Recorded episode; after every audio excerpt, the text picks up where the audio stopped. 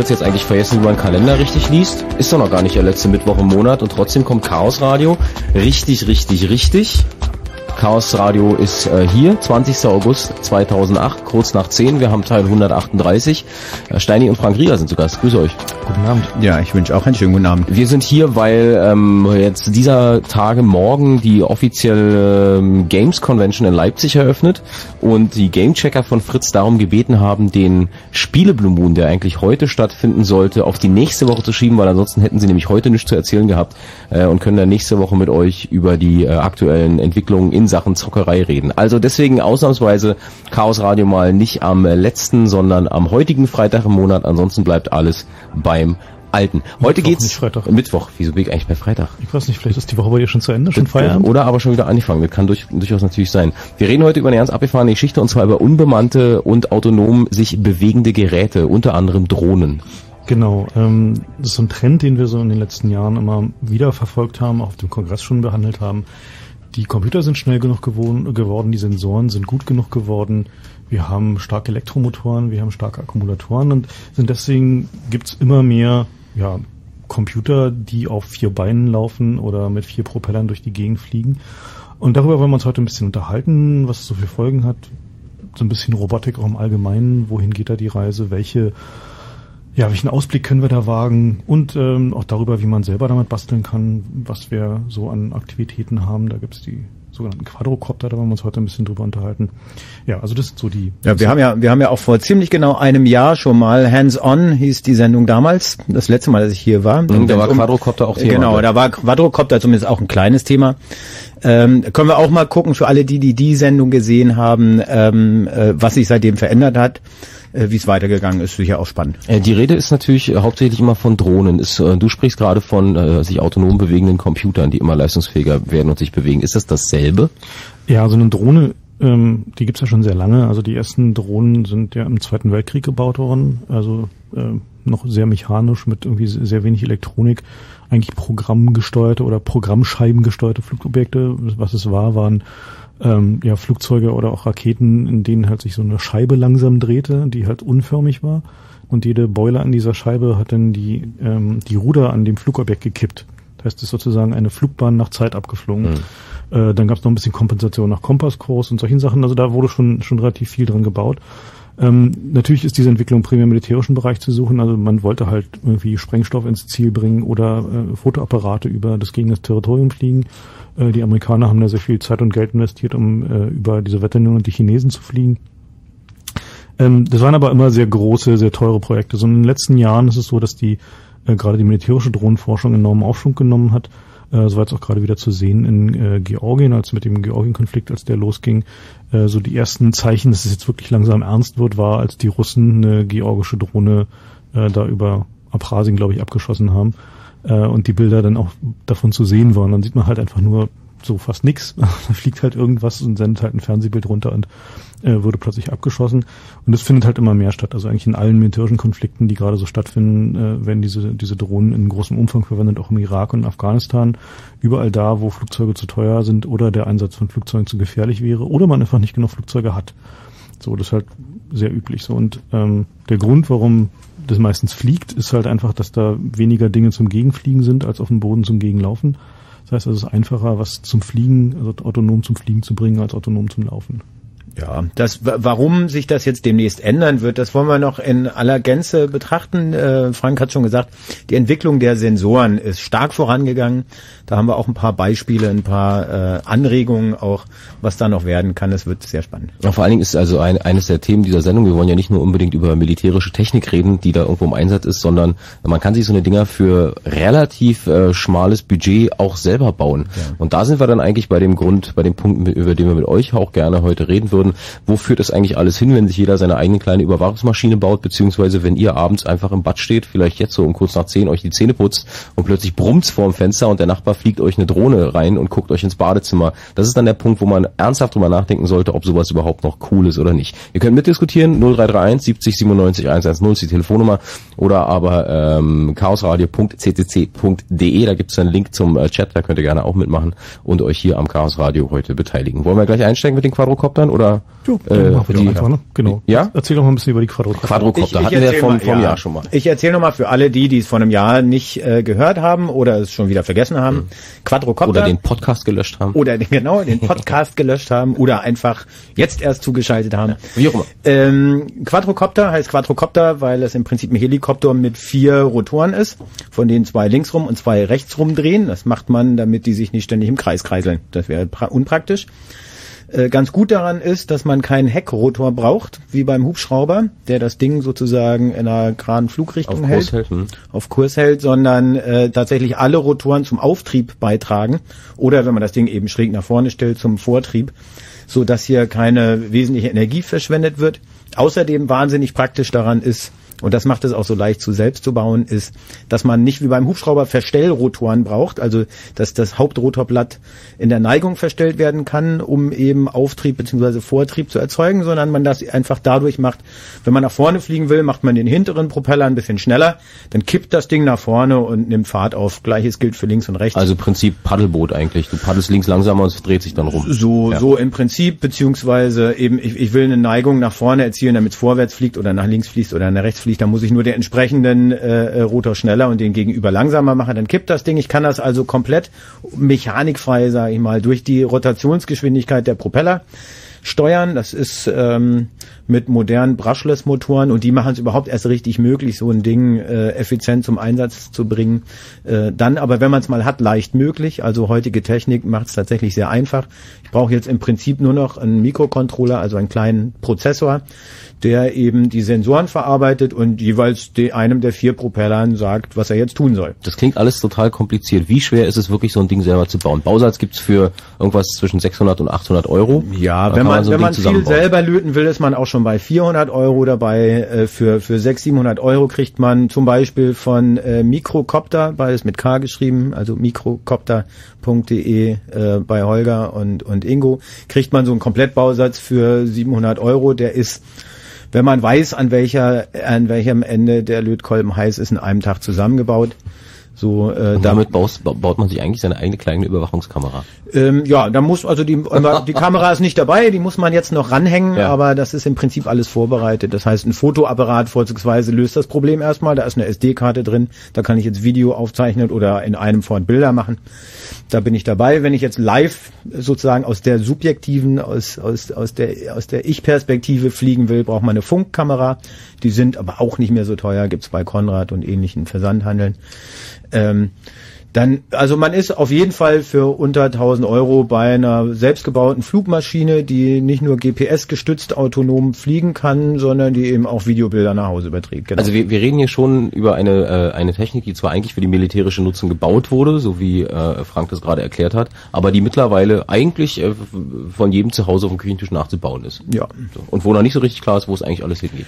Wo nicht richtig klar ist, woran, wo, wo es eigentlich hingeht und äh, das äh, erfüllt uns natürlich äh, ähm, erfahrungsgemäß und wie üblich mit Sorge. Und Neugier? Und Neugier, äh, beides, äh, wobei ich ja uns mittlerweile als neusüchtig und nicht mehr nur einfach neugierig bezeichne. Mhm. Aber äh, ist natürlich klar, wir müssen das verstehen.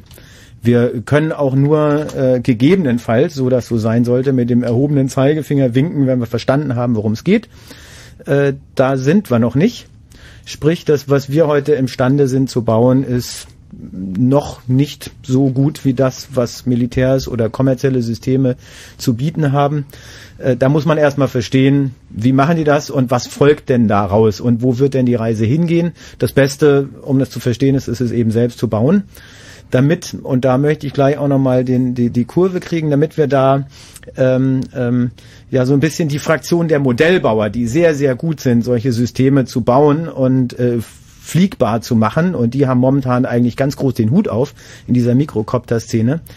Ähm, ähm, die aber, das sind erfahrungsgemäß nicht die besten Programmierer die wollen lieber fliegen. Die wollen mhm. Loopings fliegen, schöne Figuren fliegen. Das sind Schick, aber schicke Maschinen haben. Schicke Maschinen haben, schön in der Nacht blinkern und so. Äh, das finde ich auch ganz großartig. Sind aber nicht die gleichen Leute, die coole Software machen, damit die Dinger jetzt autonom fliegen. Und um die so ein bisschen zusammenzubringen, gibt es eine Veranstaltung, da reden wir nachher noch ein bisschen ausführlicher drüber, am 20. September, die Moto Drone in Finofurt auf dem alten Militärflughafen, ähm, wo auch das äh, Chaos Camp war.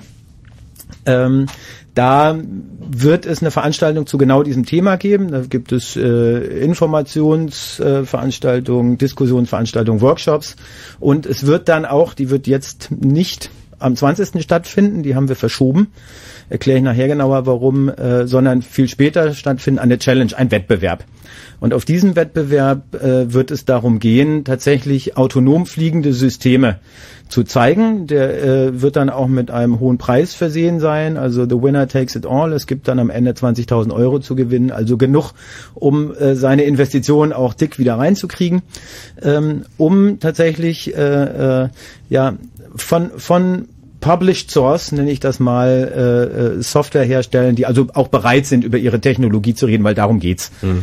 Also das halt, das halt, muss man vielleicht noch dazu sagen. Also der Kern dieser Challenge ist ja äh, nicht nur halt irgendwie irgendwelchen Industrieteams die Gelegenheit zu bieten, noch ein bisschen Kohle abzuzocken und mal zu zeigen, wie toll sie sind, sondern äh, der, die Idee dahinter ist ja, den, den Stand des Wissens darüber zu verbreitern, und zwar den öffentlichen Stand des Wissens. Deswegen ist halt die Bedingung, äh, dass du, wenn du halt teilnehmen willst und da den Preis gewinnen willst, äh, musst du halt äh, die Hosen runterlassen und deinen Source publizieren, also deinen dein, deinen Code publizieren, äh, damit die anderen von dir lernen können und einfach sich der Stand des Wissens darüber was geht da eigentlich verbreitert? So momentan ist halt so, dass ein Großteil dieser Forschung halt im militärischen, nicht öffentlichen Bereich stattfindet. Ähm, und wir halt einfach teilweise schlicht gar nicht wissen, welche Möglichkeiten die da ist, ist da so gibt. Wir wissen halt, dass die großen Militärdrohnen 72 Stunden in der Luft bleiben können, äh, ohne aufzutanken äh, und halt irgendwie so lange halt über irgendwelchen Kriegsgebieten rumfliegen können, um aus irgendwie 10 Kilometer Höhe irgendwas zu filmen. Aber wie jetzt die genauen, detaillierten Kapazitäten aussehen, wissen wir nicht. Wir wissen teilweise einfach nicht, ob bestimmte Dinge möglich sind oder nicht möglich sind. Also müsste sie, wie Steini auch gerade sagte, einfach ausprobieren. Genau, also einfach so mal im Prinzip einfach mal ausprobieren, was geht so. Und es geht natürlich auch darum, da reden wir dann später nochmal drüber, Strategien zu entwickeln, was kann man denn dagegen tun, wenn so ein Ding plötzlich über meinem Garten fliegt. So, ne, was ja. mache ich denn da? Ein Wort noch zum, zum Published Source. Äh, es geht hier, damit das nicht verwechselt wird, das führte schon zu heftigen Diskussionen. Es geht nicht um Open Source. Mhm. Es geht uns nicht darum, dass der Entwickler dieser Software seine Rechte frei gibt und jeder kann damit machen, was er will, sondern es geht, der behält tatsächlich seine Rechte. Die wollen wir auch nicht ankratzen. Es geht darum, dass man zu privaten Zwecken eben für die nächste Challenge, Challenge auf dem Wissen der, des Gewinnersystems aufbaut, damit nicht irgendwann sich einer abhebt und alle anderen programmieren hinterher und äh, da ist dann nichts wieder zu machen, sondern es geht da wirklich um den Informationsgewinn. Die Rechte, die vollständigen Verwertungsrechte, äh, damit da auch keine Berührungsängste von Teams entstehen, jetzt tatsächlich eigentlich auch äh, äh, sehr viel Arbeit da reinstecken würden. Äh, die Verwertungsrechte bleiben beim, beim äh, Programmierer oder bei den Teams aber sie müssen eben veröffentlicht werden, damit man das zu privaten Zwecken, eben zum Erkenntnisgewinn weiterverwenden kann. Okay, also wenn ich das jetzt mal ganz kurz zusammenfassen kann, äh, im Moment haben die Modellbauer schlicht und ergreifend ähm, aufgrund ihrer Tätigkeit als Modell, Modellbauer bei fliegenden Objekten die Nase vorne, weil die das einfach schon lange ja, machen. Na klar, das ist eine ähm, Tradition. Und die, äh, die Leute, die sich ähm, quasi mit der Technik von autonom fliegenden Dingern beschäftigen, sind aus in den meisten Fällen einfach aus militärischen Schweigepflicht oder so, dürfen die einfach nicht sagen, wie es funktioniert. Und jetzt sagt ihr, okay, wir bauen sowas selber. Genau. Und äh, Softwareentwickler muss man in der in der äh, Kurve, die man da zieht, noch dazu sagen, sind erfahrungsgemäß nicht die allerbesten Modellbauer. Insofern. also braucht ist, ihr euch gegenseitig. Man genau. braucht sich da gegenseitig und es ist schlau, sich da mal äh, zusammenzusetzen und gemeinsam ja. äh, auch Teams zu bilden und zu sagen, so nee, okay, dem Thema nehmen wir uns jetzt an ähm, da bauen die Modellbauer gut fliegende Maschinen und die Softwareentwickler, die machen, dass da eine, eine, eine, ich mit einer SSH rauf kann und ein Kommando geben. reden die miteinander? Weil manchmal hast du ja so, der, der Handwerker redet nicht mit dem Künstler und der Künstler nicht mit dem Handwerker. Ja, ist, ja, das ist halt, äh, ja. also ein Teil, ein Teil der, der, der Challenge der Motodrom ist halt irgendwie die, die verschiedenen Welten halt zusammenzubekommen. okay. Ähm, und äh, gut, da ist nun äh, der Club auch äh, traditionell relativ gut darin, einfach verschiedene Welten zusammenzubringen und Leute aus unterschiedlichen Ecken zusammen zu, äh, ja, zu Aktivitäten zu bewegen. Genau, eine, eine Information dazu noch. Wir werden auch, ein, ein, ich erzähle vielleicht kurz noch ein bisschen, was es alles geben wird. Ähm, wir werden da ähm, interessante Diskussionspartner haben aus äh, Politik, Militär und Forschung. Ähm, also ob das Militär kommt, wissen wir noch nicht, aber und, wir haben zumindest mal gefragt. Zumindest, wenn Sie jetzt wissen, dass ihr sowas macht, könnt ihr wetten, dass Sie einfach mal vorbeikommen, um zu gucken, was so Naja, geht. wir haben sich halt schon gefragt, ob Sie nicht mal vorbeikommen wollen, um sich mal zu rechtfertigen und zu, zu sagen, warum Sie das jetzt eigentlich tun. Also was eigentlich der Grund dafür ist, dass mhm. Sie, dass Sie jetzt auf so eine Systeme setzen. Die sind, diese Systeme sind ja nicht nur, um kurz einen Einwurf zu machen, die sind ja nicht nur im Militär in der Verwendung, sondern auch bei, bei der Polizei, bei Fußballspielen, bei großen äh, halt Sportveranstaltungen halt und so, wo man einfach eine Überwachung, also von oben einfach gucken kann, wie viele Leute sind hier im Stadion, wer läuft gerade wohin und wer pinkelt gegen Baum. Genau, also das ist halt zumindest das, was sie gerne wollen. Sind halt momentan sind es halt noch Feldversuche, wo sie halt erstmal testen, so, da gibt es halt eine Menge Schwierigkeiten. Äh, aber das wollen sie halt gerne. Wir wollen halt gerne mit ihnen darüber reden. Wir wollen halt einfach gerne wissen, äh, was denken die sich dabei? So, warum denken sie, dass sie nicht mit den normalen bisher vorhandenen Systemen auskommen? Und machen die sich eigentlich Gedanken darüber, wo die Reise dahin geht? Also denken sich darüber, dass sie über jeden Quadratkilometer Stadt so ein Ding hängen? so, um einfach uns flächendeckend zu überwachen? Oder äh, ja, also um einfach da auch mal einen gewissen Dialog gerade mit, mit der Politik hinzubekommen, versuchen wir da halt auch möglichst so eine Leute einzuladen. Genau. Was wir weiter noch sehen werden, ist ein, einen konkreten Workshop. Das heißt, wir werden äh, vier solche Systeme an dem Tag zusammenbauen. Diese Bausätze, von denen Diese Bausätze, haben. die werden wir dort vor Ort zusammenbauen. Mhm. Äh, man wird mit Leuten dort diskutieren können, die sowas auch schon mal gemacht haben, die äh, auch Detailwissen haben. Deswegen wollen wir heute auch nicht zu technisch, zu sehr ins Detail gehen, sondern da eher über die Folgen sprechen. Für die Technik gibt's den Chaos Radio Express. Da gibt's einmal noch ein Chaos Radio Express und mhm. natürlich die Veranstaltung selber, auf genau. die jeder gerne eingeladen ist, zu kommen und sich dort genau zu informieren, auch über die Technik. Und äh, man wird sich dann auch hinterher, gerade die Softwareentwickler, die nicht so imstande sind, Modelle zu bauen, um eines der vier Systeme bewerben können. Wenn man denn ein vernünftiges Konzept hat, wie man an den Challenges teilnehmen will, kann man sich bewerben, darum zu sagen, ich bin beschissener Modellbauer, ich habe auch nicht genug Geld, um jetzt irgendein System zu kaufen, ich habe aber eine Idee. Und wenn die plausibel genug ist, dann äh, kann man sich so ein System zur Verfügung stellen lassen und darauf aufbauend eben seine Software entwickeln. Okay, aber Moto, Motodrone ist sozusagen äh, die Veranstaltung, die noch kommt, am 20. September. 20. September. Äh, heute wollen wir auch ein bisschen über ähm, so autonom fliegende, sich autonom bewegende Objekte, in dem Fall meistens eben Drohnen, also fliegende Geräte reden weil, äh, wie Frank schon sagte, das ist die einfachste Art und Weise, sowas durch, durch die Gegend zu bewegen, weil du hast relativ wenig Hindernisse. Falls ihr euch jetzt fragt, naja, und wo ist das Problem, worüber soll man da diskutieren? Da gibt's jede Menge äh, Angelpunkte und Fuß, äh, Fußnoten, über die es sich dringend lohnt, lohnt, mal nachzudenken und zu diskutieren. Das wollen wir mit euch gerne tun. Unter der 0331 70 97 110. Aber vorher, äh, glaube ich, den einzigen Song über Hubschrauber, den ich gefunden habe. Blockparty und Helikopter.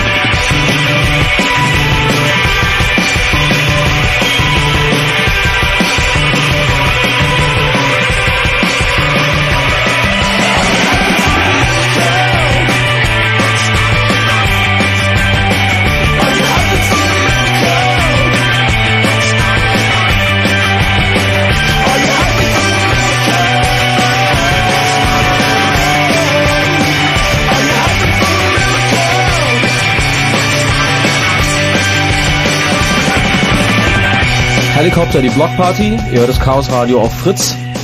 Mittwochabend, Chaos Radio 138 mit Frank Rieger, mit Steini. Mein Name ist Jakob Kranz und wir reden über äh, Drohnen und autonom äh, fliegende Objekte. Und am Telefon ist André. Hallo André, guten Abend.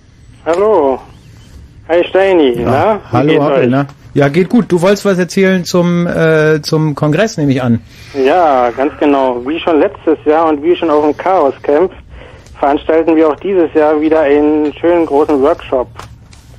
Wird äh, live, wir, kann, wir werden wieder live Drohnen bauen und es wird diesmal eine Flugschule geben. Das heißt auch, Leute, die noch nie geflogen sind, werden es mal ausprobieren können, wie, wie sich so eine Drohne, so ein Mikrocopter an der Fernsteuerung anfühlt. Und wenn sie das Ding abschmieren lassen, was dann? Dafür haben wir noch einen zweiten Mann, der das abfangen kann. okay. Ist das dieses, ähm, das sind die Workshops, von denen Steini gerade sprach bei der Motoblon? Nee. Äh, nee, nee, das ist. Also ich hatte letztes auf dem Chaos Camp diesen Workshop organisiert Mhm. mit den Mikrocoptern und dieses Jahr wollen wir das machen wir das wieder auf dem Chaos Kongress und wir dann wieder vor, vor der Halle fliegen. Chaos Communication Kongress von 27. bis 30. Dezember, äh, vermutlich wieder im Kongresszentrum in Berlin, neben dem Haus des Lehrers am Alexanderplatz. Mhm, ganz genau. Ja, und eventuell wird es auch wieder Vorträge geben. Es wird ein, ein Entwicklertreffen geben von dem UAVP-Projekt. Das sind diese Nachfolger von diesen Wolfern-UFOs. Genau. Äh, Und wie ich so gehört habe, werden noch einige andere Entwickler kommen, um sich da auf dem Kongress damit zu verständigen. Aber die Entwickler sind schon da. Wir haben ja auch gerade gehört, ein Problem sind eben, äh, ist Modellbauer und Entwickler zusammenzukriegen. Wie ist denn da, wie siehst denn du das? Naja, ich bin eigentlich beides. Ich bin hauptsächlich Modellbauer, weil das mache ich schon seit meinem zehnten Lebensjahr. Mhm. Und bin aber auch Elektroniker und Programmierer. Und äh, für mich ist es beides nicht das Problem. Stehst du da äh, in der Modellbauer- und Elektronikerszene alleine? Gucken dich die anderen Kollegen komisch an, weil die sagen, du angelst in einem fremden Teich? Na, sagen wir es mal so, wenn ich mit meiner Drohne mal zu meinen anderen Modellsachen mit, die mitnehme, die gucken schon komisch, aber die finden es immer cool. wenn ich damit Filme mache oder Videos aufnehme, das finden, dann wollen sie immer alle Videos haben und ich soll immer wieder vorbeikommen damit. Das ist schon witzig. du wolltest, du kommst auch zum Motodron, ne? Hast gesagt. Die kommen auch zum Motodrohne. Erzähl doch mal, was dein aktueller Stand äh, äh, der, des Geräts ist. Was kannst du denn mittlerweile? Na, ich bin ne, ich bin Beta-Tester beim Microcopter-Projekt und deswegen habe ich schon wie äh, relativ wenige in Deutschland schon GPS drauf. Das heißt, ich kann äh, wirklich auf ein paar Meter genau schweben. Wir können äh, Waypoints fast fliegen. Die, da warten wir momentan auf die neue Software, die Holger und Ingo noch äh, Genau, das, das. Naviboard kommt ja jetzt auch demnächst, ne? Ja, ja, genau. Also der, Verzögerungen, der große deswegen- Unterschied zwischen den, zwischen den Drohnen, weil du auch gerade GPS ansprichst und den normalen Modellflugzeugen ist ja der, dass ein Modellflugzeug stehst du unten, hast so einen Kasten mit so, einem- mit so, einem- mit so einer Antenne und steuerst über Funk irgendwie ein Flugzeug, was nur eine bestimmte Entfernung von dir weg sein oder dran sein muss, damit du überhaupt ein Funknetz da hast. Die Drohne an sich, die kannst du theoretisch kannst du die starten, setzt dich dann irgendwo äh, in der Ecke, trinkst Genau. Kaffee und das Ding macht genau das, was du ihm programmiert hast und wie Das- Frank das- schon sagte, die Dinger fliegen bis zu 72 Stunden. Ja, jetzt nicht diese. Also die militärische, die kleinen natürlich die, nicht. ja, ja, Die sind nee. dann so groß wie eine 727. Genau, die von denen wir reden, die fliegen so eine Viertelstunde, 20 Minuten etwa. Mm, Da wird es jetzt demnächst auch einen Schwung nach vorne geben mit neuer Akkutechnologie und mit Brennstoffzelle. Da kommt jetzt bald was. Das bringt uns vermutlich einen Faktor 3, würde ich schätzen. Also eine Stunde wird dann gehen irgendwann. Was ist Faktor 3? Faktor 3 zu 20 Minuten. Also eine Stunde. Eine Stunde statt 20 Minuten wird, ich würde orakeln, innerhalb der nächsten ein, zwei Jahre machbar sein. Wie groß ist eigentlich diese Drohnenbauszene, wenn man da von der Szene überhaupt sprechen kann? Na, bei den Modellbauern ist es mittlerweile recht verbreitet. Ich würde da ähm, in Europa locker 200, 300 Leute sehen, die sich da konkret mit beschäftigen und viel mehr, die das halt einfach mal nachgebaut haben, um, um was gemacht zu haben, um es ausprobiert zu haben. Ähm, ähm, in Deutschland auch bestimmt 50 bis 70 Leute. Also es sind nicht nur drei Verrückte. nee, es sind nicht nur drei Verrückte. Äh, einer davon ist ja am Telefon. André, du baust ja gerade auch an einer Drohne, hast gesagt, du bist Beta-Tester beim Microcopter oder beim Mikrocopter. Was ist denn so die größte Herausforderung im Moment, an der ihr knabbert? Die, momentan ist äh, das Problem, die neuen Parameter zu erfliegen, damit die Regelungstechnik funktioniert. Also sprich Weil- auf der Stelle zu schweben oder einen Waypoint anzufliegen. Ganz, Ganz- konkret, ganz, ganz genau. ruhig. Das, was die Microdrone, das kommerzielle Projekt, äh, äh, Produkt eigentlich äh, schon relativ gut oder beeindruckend gut macht. Mhm. Ne, nämlich einfach mal, es steht an einem Punkt und da steht das wie festgenagelt und da kann Wind gehen, das ist völlig egal, das steht da. Weil es sich permanent korrigiert. Weil sich das Flugbahn. permanent äh, mit, mit aufwendigen Kalman-Filtern äh, äh, und hohen Abtastraten ständig rekalibriert und äh, dann äh, fliegt das, dann sagt man, jetzt fliegst du zu dem Waypoint und dann fliegt das schnurgerade dahin. Das ist beeindruckend gut. Aber warum macht man das? Also was ist die Herausforderung dabei, außer diesem Daniel Düsentriebschen Erfindergeist, dass du sagst, ich will wissen, wie es geht? Naja, wenn du, wenn du mal, ich, ich, ich sag mal, ein, ein Head-Mounted Display, also ein Fernsehapparat als Brille auf der Nase aufhattest und äh, durch diese Brille gesehen hast, was die Drohne siehst, dann sitzt du plötzlich drin in einem Flugzeug und das geht schon richtig hart in, in den, du hast nicht das Risiko abzustürzen, aber du fliegst halt wirklich selber Flugzeug. So, und du kannst dann, äh, das, das ist zumindest erstmal die Faszination der Videoübertragung und des Luftbildes und so weiter. Du sitzt halt wirklich drin. Und für mich die Faszination ähm, oder die Motivation, autonom fliegende Systeme zu bauen, ist, ja, hey, das ist ein Roboter. Roboter sind schon immer cool. Ja, okay. Okay, das ist ein Argument. Ja, also äh, äh, als der Aibo rauskam, das war genauso der Hammer, wie, wie es jetzt fliegende autonome Systeme gibt, wo ich mich über WLAN mit SSH einlogge und sag mal einen Meter höher und mal fünf Meter nach vorne. Ja, das, das ist schon fett. Oder ich auf, auf äh, äh, Google Earth oder Google Maps sagen kann, jetzt fliegst du mal nach da, da, da, machst 15 Bilder und kommst zurück. Okay. Ähm, da gibt's eine Menge äh, Risiken, auch in der Anwerk äh, Anwendung, sowohl technische und auch noch Probleme, an denen zu knabbern ist, als auch natürlich einige moralische Bedenken beim äh, Stichwort, ich baue mir eine selbstfliegende Überwachungskamera äh, und gucke euch dann dabei irgendwie durch Schlüsselloch. Die gibt's jetzt alle hier zu klären im Chaos Radio auf Fritz. Wir machen jetzt erstmal die Nachrichten, danach diskutieren wir mit euch weiter. Danke dir, André. Hm, ciao, ciao. Tschüss. Super Radio 3000?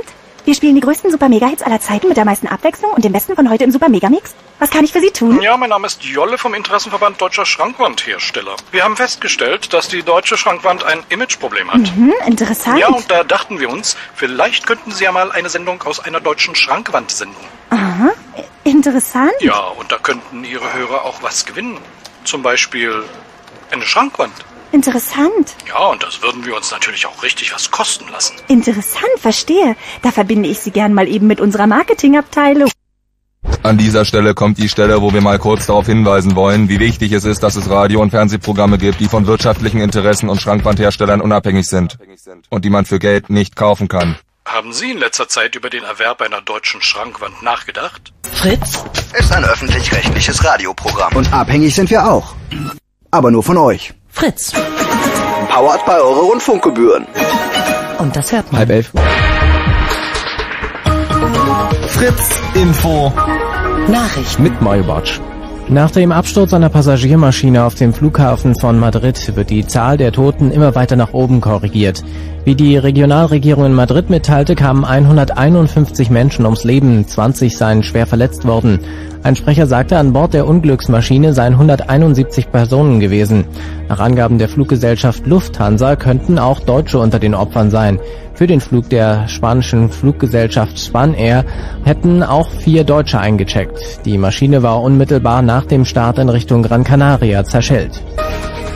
Im Georgien-Konflikt verschärft sich der Ton zwischen der Europäischen Union und Russland. Der französische Außenminister und EU-Ratsvorsitzende Kouchner warf Präsident Medvedev Fortbruch vor. Ein größerer Abzug russischer Truppen aus Georgien sei nach wie vor nicht erkennbar.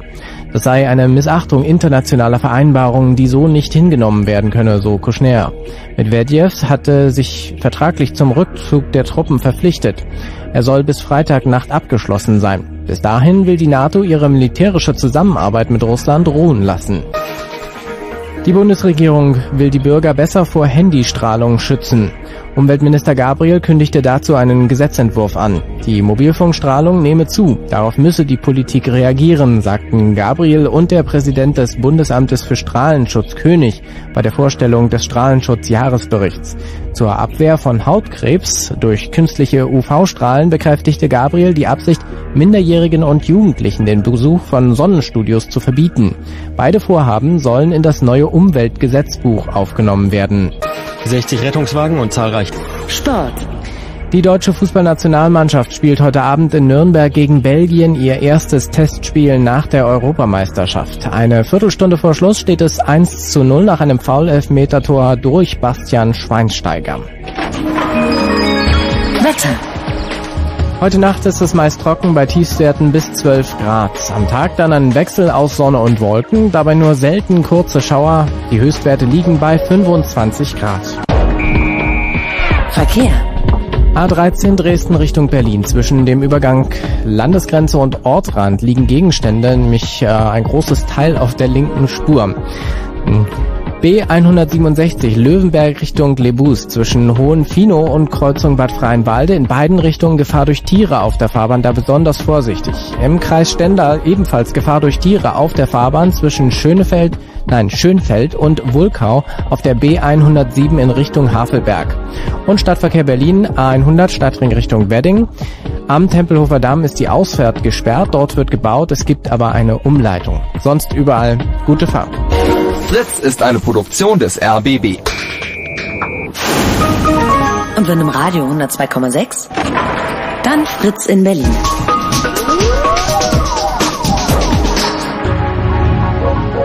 Blue Moon. Die zwei Sprechstunden.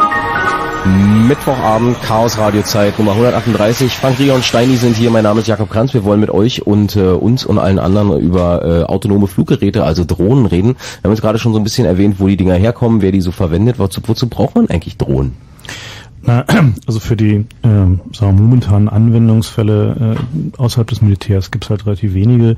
Es gibt immer wieder so Versuche, wo sowas von der Polizei eingesetzt wird für Stadien oder auch gelegentlich von der Feuerwehr für Großlagen, um halt einen Überblick zu gewinnen. Architekten. Also, Architekten verwenden es gerne für Luftbilder. Gegenden, wo du einfach von oben mal die Lage checken Genau, musst. also billig Luftbilder machen, schnell, ohne dass du irgendwie noch ein Flugzeug mit einem Flugplan und so weiter und so fort brauchst. Momentan Genau. die Hauptanwendung, ähm, um einfach, sagen wir mal so, der Idealfall, wie halt auch beim Militär verwendet wird, ist halt Rucksack auf Drohne raus, hoch damit und hast dann halt dein Luftbild einfach fünf Minuten live auf dem Boden und wenn irgendwas ist, kannst du hinfliegen und gucken. So. Ja, oder halt billig, ne? ohne einen Hubschrauber und ein Flugzeug bemühen zu müssen, mal von der Großbaustelle ein Überblickbild für den Chef machen.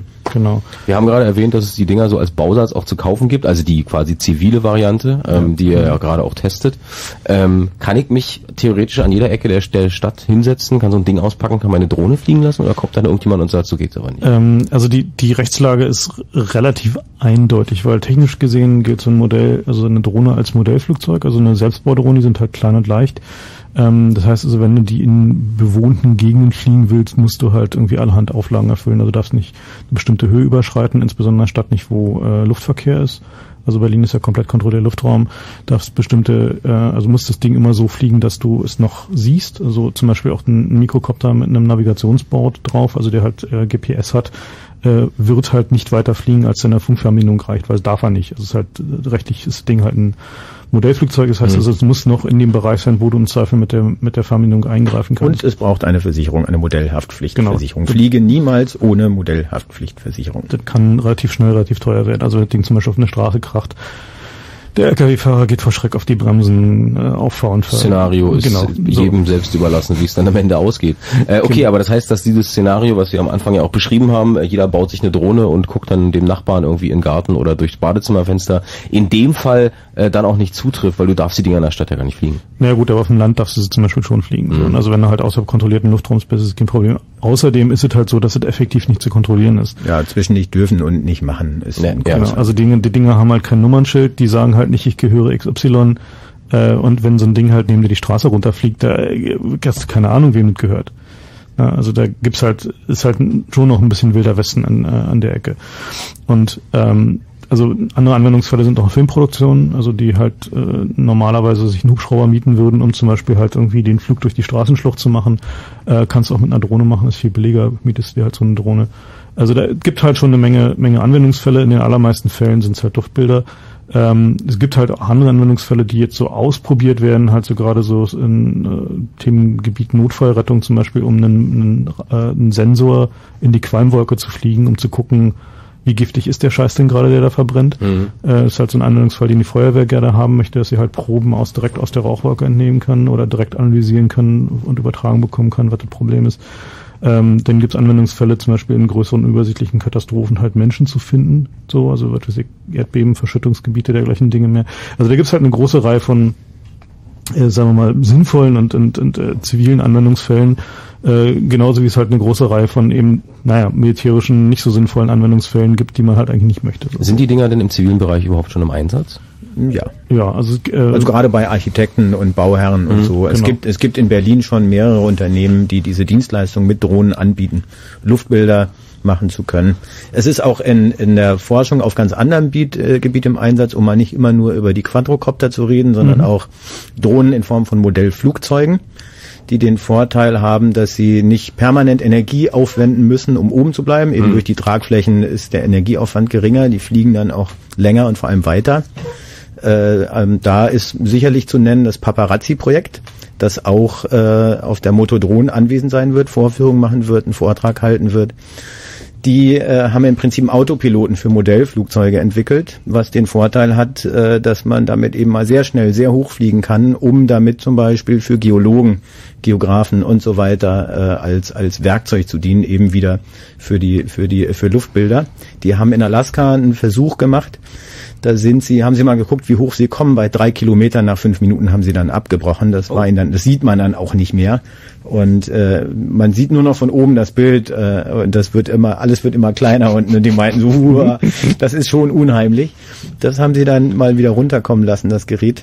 Also es gibt, äh, gibt auch schon seit mehreren Jahren diese eine amerikanische Firma, die bauen auch also Starrflügler, also große Modellflugzeuge. Ähm, die äh, sind über den Atlantik geflogen und zwar mehrfach. Also die sind halt von Neufundland nach Irland und zurückgeflogen. Äh, Ein und- Modellflugzeug. Ja, also sind, sind halt ein bisschen größer die Modellflugzeuge, haben Ja. einen Verbrennungsmotor wegen der Energiedichte äh, und haben damit meteorologische Forschung gemacht. Also die können damit halt einfach mal so quer durch das Wetter durchfliegen, weil du sonst halt irgendwie ein Wetterflugzeug brauchst und das können sie halt mit vielen Flugzeugen äh, für verdammt wenig Geld machen. Also Womit halt, wir gleich nochmal beim Begriff Drohne sind. Ne? Drohne heißt, äh, das sind ja die männlichen Bienen. Ich hatte das damals auch schon mal angerissen. Äh, da gibt's viele von und sie dienen genau einem einzigen Zweck und sie sind billig. Ja, das, das ist der Zweck der Drohne. Wenn, wenn ein Mensch zu wertvoll ist, und das ja unter militärischen Maßstäben äh, ist das ja nicht das Menschenleben, das da was zählt, sondern die Kosten für die Ausbildung. Wenn ein Mensch also zu wertvoll ist, dann schickt man eine Drohne.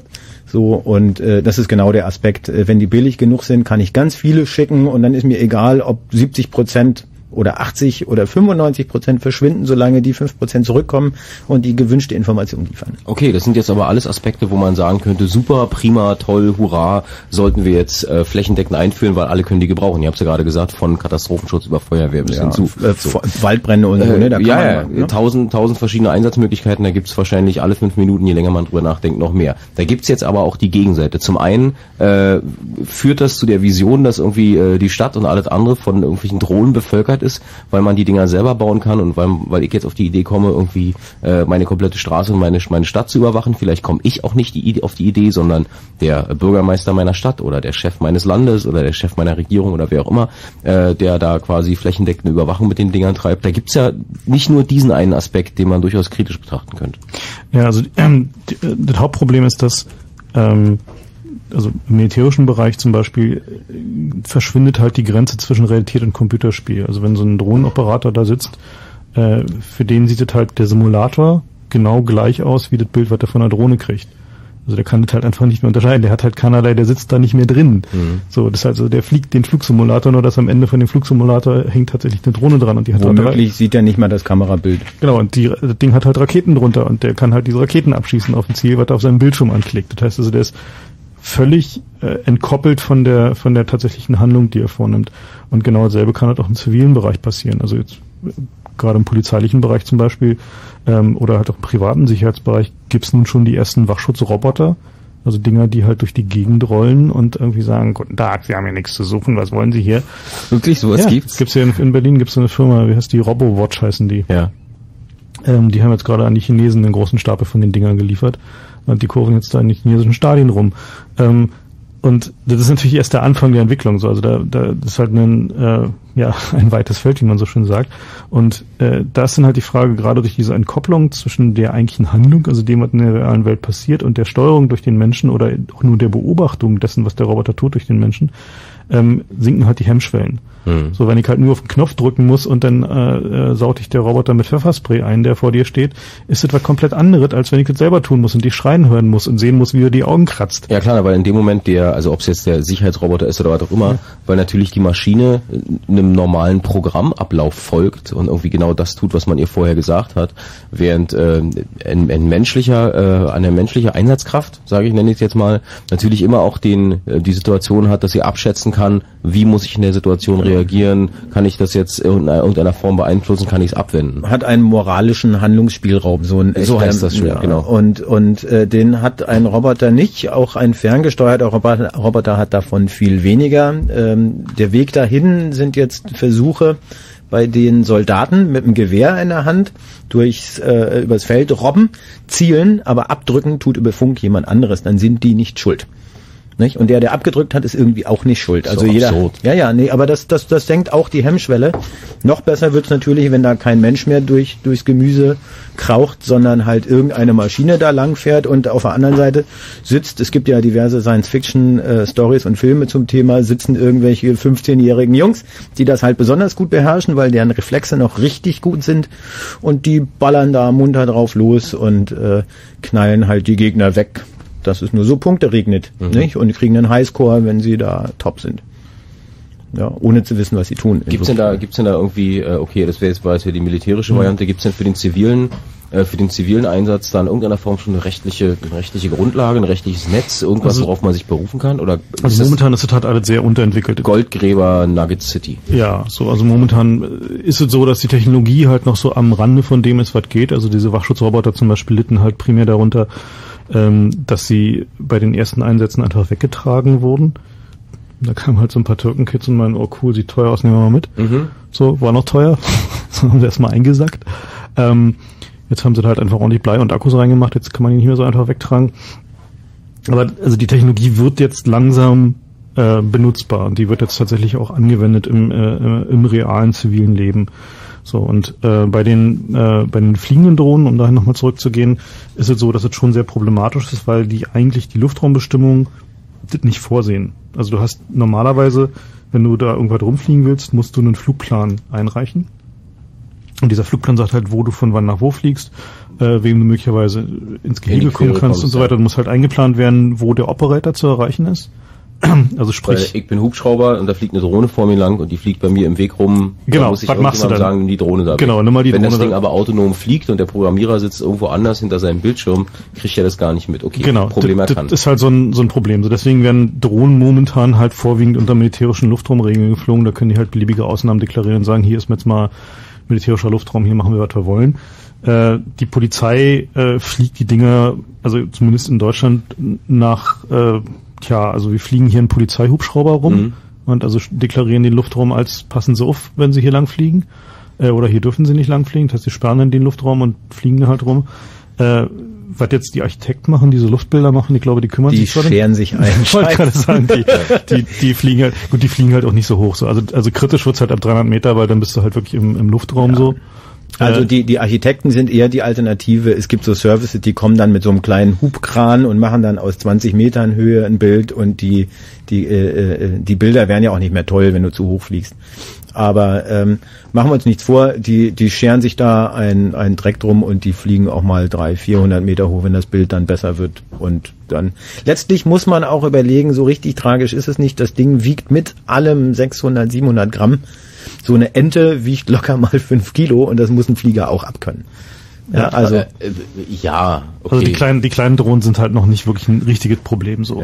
Äh, ja, da wie gewinnt gesagt, das deswegen, Flugzeug. deswegen gibt's halt, gibt's halt auch ja diese Gewichtsbeschränkung, dass es halt bis drei Kilo ist es halt ein dann Modellflugzeug. ist es ein Sportgerät irgendwie so. Da, Also, und ja, darüber wird's hm. halt kritisch so. Ja. Also drei Kilo ist, glaube ich, so die Grenze, wo man sagen kann, naja Gott, also gibt's halt einen Dudu mit einem Zeigefinger und vielleicht eine Geldstrafe. Darüber ist es dann halt irgendwie Verstoß gegen Luftfahrtrecht und wird teuer. Okay, also das ist jetzt sozusagen die Grundlage für äh, diese Goldgräberstimmung, von wegen, lass uns mal irgend so ein Ding bauen, was autonom fliegen kann und Na, die, diese Goldgeberstimmung äh, gibt es natürlich auch noch einen sehr viel breiteren Raum. So, also die ähm, äh, wiederum natürlich getrieben vom Militär. Da gibt's halt diverse Dutzend Firmen äh, weltweit, die halt so eine Dinger bauen. So, also angefangen von äh, Fallschirmen, die selber wissen, wo sie hinfliegen müssen. Also du kriegst das Ding einfach mit einer einprogrammierten GPS-Adresse aus dem Flugzeug raus und der hat halt einen steuerbaren Fallschirm und fliegt die, die halbe Tonne Last, die da drunter hängt, halt mit diesem Fallschirm, ohne dass da irgendwas menschliches im Wege ist, äh, dahin, wo es soll. und du den äh, den Anhänger da nicht aus dem See ziehen musst. Genau, Ja. so, äh, so eine Sachen. Also da, gibt's halt eine, eine, Menge Entwicklungen. Es gibt halt, äh, wie gesagt, militärische Beobachtungsdrohnen noch und nöcher in allen großen Farben und Formen. Da werden Raketen drunter geschnallt. Äh, wie gesagt, bei der Polizei ist es halt so, die großen, die großen Drohnen ähm, werden mittlerweile auch verwendet. Also zum Beispiel hat die Polizei Amsterdam hat eine, so eine große israelische Drohne gekauft. Die haben aber genau eben dieses Problem, dass sie nicht wissen, wie sie die großen Dinger problemlos in den Luftraum integriert bekommen. Was heißt eine große Drohne? Wie groß ist denn so ein Ding dann? Also die kleinen hast du gerade gesagt, Steini sind irgendwie Genau. 700 Gramm und vielleicht Ja. so groß wie ein Stück Papier, ein, Bla- ein, ein A4-Blatt oder so. Na, ein bisschen größer sind sie schon, aber also A3. Ja, ja, okay. Also äh, na, so eine große Drohne kann halt locker mal ähm, irgendwas zwischen 50 und 200 Kilo wiegen Mhm. ähm, und halt schon richtig so 2,50 Meter Spannweite haben und dann auch gerne mal sechs Stunden Luft bleiben. Das ist halt so ein Also so, wir reden hier so über, so PKW-Größe. genau. Ähm, und die gibt's halt dann bis so irgendwie 727 Größe. Wow. So, das sind halt dann die richtig großen. Okay, und so. sowas fliegt man natürlich nicht einfach so durch die Stadt. Äh, nee. Mhm. So, da, dafür muss man sich dann schon was ausdenken. So. Und äh, wie, also wie man diese, diese Luftfahrtregeln irgendwie in, in Einklang bringt, ob man jetzt zum Beispiel ein Funkgerät in die Drohne einbaut, was dann das Funksignal zum Operator zurückschickt, damit der wach wird. Oder ob man dem, dem Tower eine Möglichkeit gibt, auf den Knopf zu drücken, dass die Drohne erstmal da bleibt, wo sie ist und eine Warteschleife fliegt. Äh, und dergleichen Dinge mehr. Da gibt's halt lange und dreckige Diskussionen so in diesen Na, Luftfahrtregulierungs... bisher ist, glaube ich, ähm, Praxis, dass ein Operator jederzeit Sichtkontakt haben können muss und jederzeit eingreifen können muss. Auch, Für die- auch bei den Challenges und so ist das immer Bedingung. Genau, das halt, Wenn ihr die- sind- wenn das ihr die- wir können's ja gerne mal sagen, das sind die macht. Das sind die Genau. Modellbauregeln halt. Also wenn, wenn wir nach Modellbauregeln fliegen, heißt es Ja. Sichtkontakt und jeder Operator muss eingreifen können und die Software ist halt auch so beschaffen, dass sie das enforced. Aber wie gesagt, gerade bei den großen Drohnen, zum Beispiel für polizeilichen Einsatz, ähm, äh, oder auch zum Beispiel für Kartografierung in der Landwirtschaft, das ist auch so ein, so ein, so ein Thema, wo, äh, wo gerne versucht wird, sowas äh, einzusetzen. Ähm, die sind dann halt schon richtig so groß wie ein Kleinflugzeug und mit entsprechendem Schadenspotenzial. Also, also da muss man sich halt schon echt Also wenn die überlegen. irgendwo runterkommen oder im, im Weg stehen. Ist das als wenn so eine Cessna runterfällt. Ja. Ne? Also das ist halt so dieselbe, dieselbe Größenklasse. So. Aber ist nicht diese diese diese äh, Regulierung von wegen der Operator muss immer in der Nähe der Drohne sein? Beißt sich das nicht so ein bisschen mit dem Gedanken, die Dinger sind autonom? Ja, na klar. So, vor allem, Ja, es, wird, es, wird, es wird komplizierter. es wird noch viel komplizierter. Und es beißt sich ja nicht nur an dieser Stelle. Drohnen, naja, das können ja auch andere Dinge sein, äh, äh, um da mal das Augenmerk drauf zu lenken. Alle reden über selbstfahrende Autos. Ja, in denen ich nur noch drin sitze Da und gibt's ja auch Daumen drehe. regelmäßige Veranstaltungen, wo sowas Ganz genau. wo sich die Besten der Welt und, am Dingern. äh, äh, Technisch äh, sind wir da auch schon sehr weit. Wir sind mittlerweile auch bei selbstfahrenden U-Bahnen. Da ist jetzt die erste in Regelbetrieb genommen worden. Genau genommen ist das eine Drohne. Da fährt eine Maschine von A nach B. Da sitzt keiner mehr drin, der das Ding steuert und auch keiner, der jetzt nach vorne rausguckt und auf die Bremse haut, wenn was komisch ist. So, da sitzt ein Computer und da sitzt irgendwo in der Zentrale ein, ein Kaffee trinkender Operator mit den Füßen auf dem Tisch und äh, reagiert garantiert zu spät. Ja. Ja, äh, äh, und da damit müssen wir uns jetzt beschäftigen. Was was passiert denn, wenn so ein Ding einen Unfall baut? Wer ist denn dann schuld? Hat jetzt der der Programmierer Scheiß gebaut? Braucht der eine Versicherung? Hat jetzt vielleicht die Firma, die das Ding vertreibt? Ja, ein Siemens oder wer auch immer denn Schuld? Hat vielleicht haben, hat irgendwie der Betreiber der Straßenbahn Schuld? Hat der Mensch Schuld? Der sich reingesetzt hat und schön blöd war. Da gibt's auch noch keine Regulierung dafür. Nee. Also das ist halt so ein, so ein Thema, wo wir uns jetzt ein bisschen mit beschäftigen, äh, zu überlegen, wie können, können solche Regeln aussehen, weil das Problem ist, wir wissen halt, dass es keine fehlerfreie Software gibt. So, und äh, wir wissen, dass das Missbrauchpotenzial hoch ist, eben dadurch, dass halt da kein Mensch mehr drin sitzt. Also wenn du kannst halt einen Roboter bauen, da hängt da nach bisheriger Regeln hängt da nicht mal ein Nummernschild dran. So, wenn der, Aber im Zweifelsfall eine Kiste Dynamit. Wenn du es so übertreiben möchtest, hängt da halt eine Kiste Dynamit Ich dachte mal, ich übertreibe das jetzt mal so, Ja, um, die, um genau. das Problem zu skizzieren. Klar, so ähm, und äh, das heißt, also es gibt es gibt da momentan keine keine Regeln, keine Regularien und ähm, vermutlich wird man irgend so ein, so ein Mittelding fi- finden müssen wie für Autos, also Haftpflicht plus Kennzeichen plus Besitzer bekannt ähm, und ein TÜV, damit klar ist, dass das Ding halt irgendwie zumindest bremst, wenn man auf die Bremse tritt. So, also irg irgend so eine so so eine Art von von Regelwerk wird sich da wohl entwickeln lassen müssen. Aber im Moment ist doch die technische Entwicklung wesentlich schneller als das, was auf der gesetzlichen Seite passiert. Nee, wir sind noch relativ früh. Also es ist schon so, dass der, ähm, also wenn man sich so anguckt, was jetzt für bodenbewegte Fahrzeuge äh, der am weitesten vorne ist, ist halt diese DARPA Challenge. Äh, die findet alle zwei Jahre statt. Das ist die äh, Defense Advanced Research Program Agency in den USA. Das ist so der äh, Science Fiction kann auch heute gehen äh, Think Tank. Äh, die geben halt Geld dafür aus, äh, Technologie sehr weit zu entwickeln, zu sagen, okay, kann man, können wir heute schon ein Auto durch eine Stadt fahren? Autonom. War jetzt die DARPA Challenge letztes Jahr. Äh, und man kann. So, also die letzte DARPA Challenge hat gezeigt, man kann ein Auto irgendwie 35 Kilometer durch eine von Fahrzeugen und Fußgängern belebte Stadt fahren. Ohne dass irgendeine Katze oder ein Hydrant danach Schaden Richtig, genommen hat. Genau. So. Ähm, das- also der Sieger kam durch. So, also ein paar andere sind halt natürlich gegen die Wand gefahren Mhm. oder äh, in andere Autos gefahren und so weiter. Aber im Prinzip ist das halt Stand der Technik das geht. Die Autos sind halt mit Sensoren vollgefropft bis zum Abwinken und mit Computertechnik, aber es funktioniert. Ähm, bei den Autoherstellern ist es halt so, dass die halt schon so ein bisschen zögerlich sind, äh, selbstfahrende Autos zu bauen. So, da, die haben halt, naja, genau dieses Haftpflichtproblem auch erkannt. Die Mhm. müssen halt irgendwie regeln, wer denn schuld ist. Und deswegen gibt's die äh, Großteil der Entwicklung eben im Luftbereich, weil wie du am Anfang der Sendung ja auch gesagt hast, Frank, äh, da gibt's einfach wesentlich weniger Hindernisse, auf die man achten Genau. muss, äh, eben eher wo man reinfallen oder dagegen fahren kann. Ihr könnt gerne mit uns diskutieren. Wir haben hier das Chaos Radio auf Fritz. Wir reden über äh, unbemannte und autonome Fluggeräte bzw. Fahrzeuge, wie wir es ja gerade auch bei den Autos hatten. Wir reden über Drohnen, äh, was da gerade so technisch möglich ist und natürlich auch die Motodrone, die am 20.09. in Niederfino stattfindet. Ihr könnt anrufen 0331 70 97 110 und ach der Technikguru schlechthin hat angerufen, nämlich Axel. Hallo Axel, guten Abend. Hey, hallo, grüß euch. Ja, das ist doch eigentlich genau dein Thema, oder? Genau, aber wie? Also, pass auf. Das Problem, was ihr eben sagtet mit den Versicherungsproblemen, wer hat denn da das Problem? Das hatten wir doch jetzt schon. Äh, wenn wir von dem Airbus-Unfall, wann war der? 92, 93 in Warschau aus, ging A320, setzt auf die Bahn auf und der Rechner sagt, äh, Flug, äh, wegen des Aquaplanings, Flugzeug ist nicht gelandet, es wird nicht gebremst. Äh, sprich, Ah, ah, ah, Moment, das Flugzeug ist gelandet, äh, Wasser auf der, so, ja, auf der wir müssen Landebahn. die Geschichte länger Ja. erzählen. Sturm, äh, Sturm und Regen in Warschau. Eine Lufthan Lufthansa A320, würde ich denken, fliegt dorthin, landet. Landebahn steht relativ tief unter Wasser, ein, zwei Zentimeter, was sehr viel ist für das normale Profil eines Flugzeugreifens, weil das ist ja mehr ein Slick. Mhm. Und äh, Aquaplaning, der Reifen aufgrund blockiert. eines Messfehlers äh, oder besser gesagt eines falsch eingestellten äh, Grenzwertes äh, beschließt der Bordrechner, das Flugzeug hat noch nicht aufgesetzt, die Bremsen werden noch nicht ausgelöst, um zu verhindern, normalerweise ist die Idee richtig, dass das Flugzeug mit angezogenen Bremsen landet, weil dann der da, da, muss ich kurz, da muss ich kurz korrigieren. Ähm, die Räder drehten sich nicht, weil die Bremse griff und dadurch die durch Aquaplaning ins Rutschen kam, die Maschine. Äh, Dann aber der Computer nicht akzeptiert, dass die Maschine am Boden ist, weil die Erkennung dafür, dass die Maschine am Boden ist, War ist das Boden- Drehen der Räder. Nein. Und nur dann kann man Gegenschub einschalten. Meiner war das. Ansicht, nach, meiner Ansicht nach war, war das Problem, dass der äh, Landedrucksensor auf nur zwei Ton, äh, auf, auf 15 Tonnen eingestellt ist. Oh Gott, Moment. Warte mal, also ich, ich würde, ich würde, ich würde sagen, die äh, Okay, speziellen Details bei diesem, bei diesem. Wir einigen uns darauf, es war ein Softwarebug. Es war ein Softwareproblem. Einigen wir uns bitte darauf. Es war ein Softwareproblem und das Softwareproblem war eindeutig, äh, der Pilot war an Bord. Er konnte aber nichts tun. Der konnte nicht bremsen. Der konnte Er konnte nicht Gegenschub, bremsen den und der war also Gegenschub wirklich nicht da. Er konnte weder den Reverser fahren noch konnte er bremsen. Und äh, da haben wir ja im Prinzip schon genau das, wie, wie du eben sagst mit der U-Bahn. Äh, der, äh, der Kollege tritt zu spät auf die Bremse, wenn er sieht. Der hat zum richtigen Zeitpunkt auf die Bremse getreten, er konnte aber einfach nicht. Ja. Also ist das Problem ja schon dahin verlagert. Ja, wer hat denn jetzt das Problem? Hat das Airbus? Hat das der Softwarehersteller? Hat das die Lufthansa? Hat das äh, Der Flughafen, der da mitgeflogen ja. ist? Hat das der Pilot? Mhm. Weil er ja vielleicht irgendwas hätte ändern können? Nein, stand im Nachhinein fest, er hätte an der Stelle gar nichts machen können.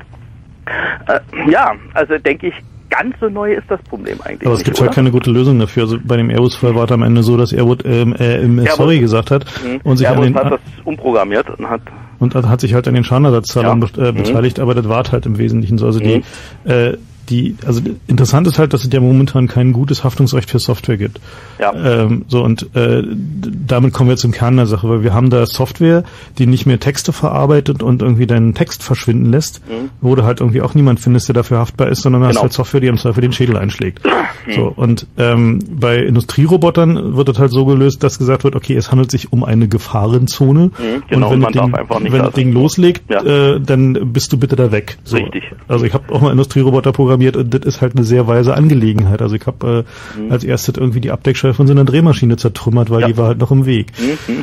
Ja, und äh, ganz konkret gibt es dabei auch schon echte Rechtsfälle, bei der Roboter Schaden verursacht haben, nämlich dort, wo sich genau das nicht vermeiden lässt, wo es nämlich genau darum geht, dass Roboter was an Menschen machen, nämlich in der Medizin. Da weiß Frank noch eine schöne Geschichte zu. Da, fällt mir, da fällt mir noch was ein, dieser, dieser Bestrahlungsgeschichte von der, von der kanadischen Firma, die aufgrund eines, eines Softwarefehlers äh, das Strahltarget nicht in Strahl gefahren hat. und man damit also irgendwie Moment, Axel, was für ein Strahltarget? Kannst du ganz kurz Äh, erzählen, also, wo die herkommt? äh, eine kanadische Firma hat ein medizinisches Bestrahlungsgerät gebaut, Ah, okay. was zwei Mhm. Betriebsmodi hatte. Es hatte einen Betriebsmodus Röntgenbestrahlung. Zu diesem Zwecke wurde der äh, Positronen- oder Elektronenbeschleuniger äh, in einem relativ hohen äh, Energiemodus gefahren. Die Elektronen schlugen auf ein Target, auf ein Ziel auf, ein Wolfram-Target oder irgendwie sowas. Und dieses Wolfram-Target emittierte äh, dann Röntgenstrahlen. Das ist der eine Betriebsmodus. Der andere Betriebsmodus war, dass die Elektronen direkt auf den menschlichen Körper appliziert werden sollten. Damit war, da war aber die Energie, die Beschleunigerenergie wesentlich geringer. Und nun kam es zu dem sehr ungünst, zu der sehr ungünstigen Verknüpfung der Möglichkeit, dass obwohl das Bremsstrahlentarget, sprich diese Wolfram, äh, dieser Wolfram-Körper nicht im Strahl war, der Beschleuniger auf den hohen Beschleunigungsmodus umschalten konnte.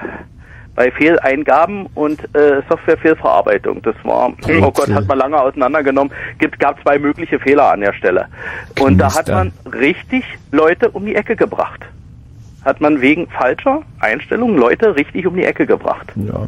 Ja, ja. Also das und da da sehen wir auch gerade, wie wie gefährlich diese Grauzone ist, äh, wo schon jetzt nicht unbedingt Softwarefehler, sondern Bedienfehler schon zu ernstlichen Problemen. Also Bedienfehler komplexer technischer Mhm. Geräte und das das sind ja in den meisten technischen Geräten sind ja heute Mikrocontroller mit Software drin. Machen wir uns nichts vor, selbst in deinem Radiowecker. Genau. Ja, äh, äh, es gibt ja fast kein Gerät mehr in deinem Kühlschrank ist ein Mikrocontroller. Überall ist ein Ja, Mikrocontroller normalerweise, drin. ja. Da ist da ist dann Software drin und Mhm. diese Software, äh, äh, die die äh, da kannst du mitunter gar nicht mehr jeden Zustand, den das System erreichen kann, vorher testen und simulieren. Mhm. Ja, das das ist mitunter nicht deterministisch, wenn das auf Basis Genau. von Sensor-Input funktioniert, dann äh, kann der ja äh, da kann sonst was passieren unter bizarren besonderen Umständen. Ja, Mhm. Ja, ja, genau. und Aber- äh, solche Bedienfehler äh, äh, oder oder eben solche Probleme führen dann auch bei Systemen, die an sich menschlich bedient sind, zu katastrophalen Fehlern. Aber äh, um jetzt nochmal äh, zum eigentlichen Thema zurückzukommen von den ähm, Wolfram-Elektronen und irgendwelchen Flugzeugen und so.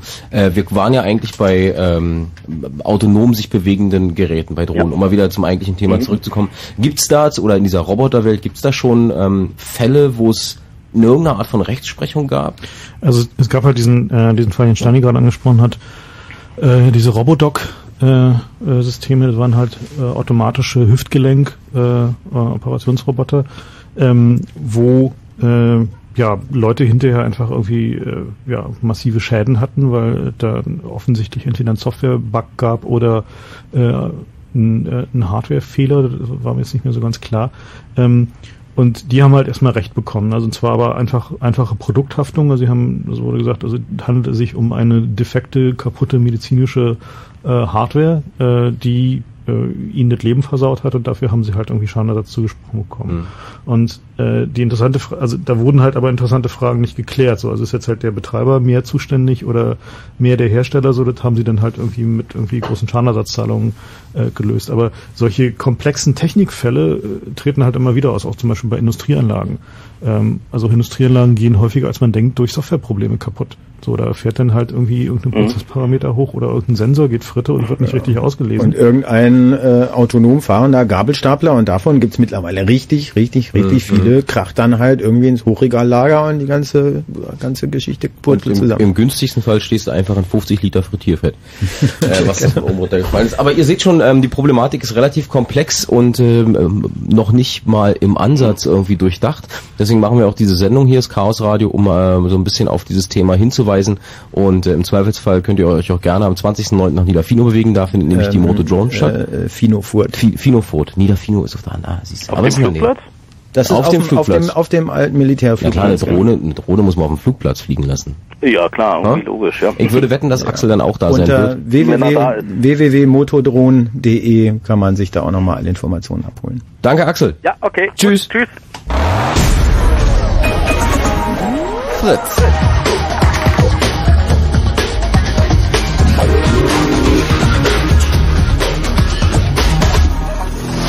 Blue Moon. Die zwei Sprechstunden. Chaos Radio 138 mit äh, Frank Rieger, mit Steini, mein Name ist Jakob Kranz. Wir reden über Drohnen. Wir haben jetzt eine Menge geredet. Lass uns kurz ein bisschen Musik hören, oder? Okay. Okay. Falls, Olympic Airways.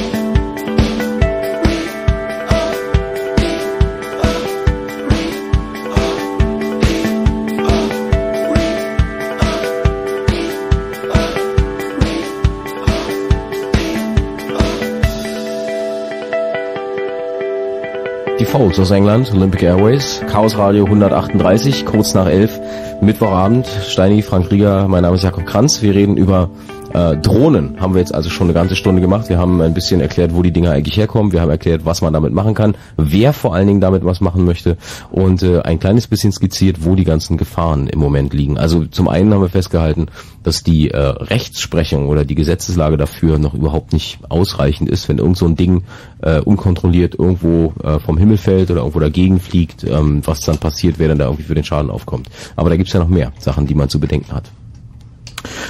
Ja, also der, ähm, sag mal, die- dieser ganze Raum der Verantwortlichkeit ähm, äh, hängt halt sehr davon ab, wo diese Dinge eingesetzt werden. Also wenn wir jetzt mal annehmen, zum Beispiel, wir fahren damit einfach durch die Gegend, äh, ist es sehr einfach. Also treffen, irgendwie treffen wir auf einen Fußgänger oder auf ein anderes Auto, kann man sich sehr einfach vorstellen, kann man möglicherweise regeln äh, wie ein Auto. Aber wenn nehmen wir an, es handelt sich zum Beispiel äh, um, wie gesagt, zum Beispiel diesen Hüft, diese Hüftgelenks-OP-Roboter, über die wir gerade gesprochen haben. Ich habe gerade nochmal nachgeguckt, diese Firma hat einfach mal Insolvenz angemeldet. So, die hatten halt irgendwie glaub, ein paar hundert Klagen am Hals in den USA. Mhm. Und haben einfach gesagt, ja, pff, können wir nichts machen, gehen wir mal insolvent. So. Und die Opfer standen dann im Wesentlichen nur mit irgendwie so einer Minimalentschädigung aus irgendeinem Entschädigungsfonds da. Und äh, das ist natürlich kein befriedigender Zustand. Also das ist halt eine, eine ja, also die, die Verluste wurden halt ge, äh, vergesellschaftet Mhm. äh, in diesem Falle. Womit wir bei dem Thema sind, was ähm, auch für den Chaos Computer Club und im Chaos Radio immer wieder auftaucht, nämlich die sozusagen auf der einen Seite die Freude an der technischen Entwicklung und an der, das Vortreiben der technischen Entwicklung und auf der anderen Seite natürlich auch irgendwie das Gefühl der Verantwortung, die man in dem Moment übernehmen muss, wenn man an äh, technischen Geräten welcher Art auch immer äh, bastelt und diese weitertreibt. Ne? Ja, genau. Also diese, diese Verantwortung ist natürlich so ein, so ein Ding, was uns umtreibt. Also ähm, auf der einen Seite ist es natürlich so, dass man sagen kann, okay, sollten wir denn so eine Technologie anfassen, die ähm, momentan primär, sagen wir, militärischen oder Überwachungsaspekte hat, äh, auch wenn es halt einen Höllen Spaß macht, ist es denn richtig, damit umzugehen, den, den da den Stand des Wissens voranzutreiben, oder sollte man eher sagen, ja, wir lassen das lieber, wir fassen das nicht an, weil das ist eher böse. Mhm. So, die, also die Ansicht gibt es auch. Ist nicht Ja, so, dass sonst machen wir es noch besser und äh, dann können die bösen Leute noch schlimmere Sachen damit machen. Genau, Steini, du, du bastelst ja an so ja, ja. Du bist ja ja. richtig drin. Wie siehst denn du das? Ähm, ich, ich stehe immer auf dem Standpunkt, ich kann nur drüber reden, was ich verstehe. Mhm. Und ich stehe auf dem Standpunkt, ähm, die Ideen, die guten Ideen, die kommen an vielen Orten gleichzeitig auf der Welt, einfach weil der Stand des Wissens da ist und weil sich eine Idee immer aus den Myriaden vorhergehender Ideen ergibt. Fast schon zwangsläufig. Also deswegen bin ich auch so komplett gegen das Urheberrecht, weil letztlich ist das nicht meine Idee gewesen, die ich da hatte, sondern das ist die eine zusätzlich zu den 400 Trillionen Ideen, die äh, von der ersten äh, Gedankesleistung eines intelligenten Wesens bis heute nötig waren, über äh, Feuer, Rad und die ganze Geschichte letztlich dazu zu führen, dass mir die Grundlage gegeben ward, diese eine zusätzliche, fast schon zwangsläufige Idee oben drauf zu packen, aus der was angeblich scheinbar Neues, völlig Neues wurde, was ja gar nicht der Fall ist. Das heißt, ähm, ähm, diese, diese äh, Ideen entstehen sowieso. Machen wir uns nichts vor, es gibt bessere Drohnen als das, was wir heute bauen können. Wir haben die Möglichkeit, wir, wir können die auch nicht wieder einfach wegmachen, wir können nur drüber reden. Äh, welche Man- Verantwortung haben wir? Man kann sie Äh, nicht mehr ignorieren, indem man man, kann sagt, sie nicht ignorieren. Ja. Sie, sie werden irgendwann äh, und äh, ja da oben, wenn ich nachts in den Himmel gucke, da fliegen sie ja zu Haufen, nennen sich Satelliten, ist im Prinzip genau das gleiche. Mhm. Gucken in meinen Garten, ja Tag wie Nacht, wenn die wollen. Und ja? die Dinger, ähm, was, womit wir diese am Anfang der Sendung auch schon mal, was wir schon mal angeschnitten haben, es ist ja eben nicht nur jetzt ein äh, von militärischen Organisationen oder militärischen äh, Entwicklungen äh, gebautes Ding, sondern du kannst für 700 Euro dir eine Drohne zusammenbasteln Genau. und ähm, damit ist es ähm, ganz normaler Alltag. Gut, dass Nein, man, dass man das jetzt kann, da muss man aufpassen. Da sind wir jetzt nicht ganz unschuldig dran. Äh, äh, das, äh, das, äh, bis dato kosteten die halt so 10 bis 20.000 Euro. Und dann äh, habe ich leichtfertigerweise vor zwei Jahren auf dem auf dem Chaos-Kongress mal behauptet, dass die sich für unter 1.000 Euro bauen lassen. Und dann gab's halt gleich zwei Teams, die das dann innerhalb eines Jahres, innerhalb einen halben Jahres auch realisiert Die hatten Daniel Düsentrieb, sie sagen, die, die, die sich da, da wirklich angestachelt fühlten. Ich glaube, Ingo und Holger haben vorher schon dran gebaut. Äh, es passte aber, wie, wie ich schon sagte, die Ideen kommen an vielen Ecken gleichzeitig. Es passte wieder Arsch auf den Topf. Äh, äh, ein halbes Jahr später hatten wir die Dinger für unter 500 Eu- Euro am Start. Und äh, da, äh, ja, da sind sie nun. Und nun sind sie nicht gut genug. Also, naja, wenn ich da mal den, den Advocatus Diabolo spielen darf, ähm, nur so kurz stellvertretend. Ich vertrete jetzt gar nicht mal meine Meinung, aber ich probiere es mal ein bisschen zu provozieren. Ähm, was man natürlich damit tut, ist einen Personalpool für äh, die Leute schaffen, die halt militärische Drohnen bauen ähm, und die Sachen halt sehr viel billiger machen. ne? Also ist man, also man ist halt schon dabei, eine Industrie zu fördern, die im Wesentlichen gerade erstmal von militärischen und Überwachungssystemen lebt. Das sieht und die Firma Microdrone völlig anders. und man demokratisch, na wieso? Ich meine, die Microcopter, äh, Nee, die Mikrocopter, ja, die Microdrone, das kommerzielle Unternehmen, äh, die, die finden das total nicht gut. Also äh, äh, das habe ich da auch schon zu hören bekommen. Äh, wir würden hier Arbeitsplätze vernichten. Hieß es damals. Und Okay. äh, dass das natürlich nur nicht so ist, haben die vielleicht mittlerweile auch verstanden. Ich hoffe das. Ja. Ähm, aber äh, es, es ist jetzt schon nicht so. Also klar, was wir damit fördern, ist das Interesse an dieser Thematik. Und natürlich stimmt das. Äh, das erweitert den Pool der Menschen, die sich damit beschäftigen.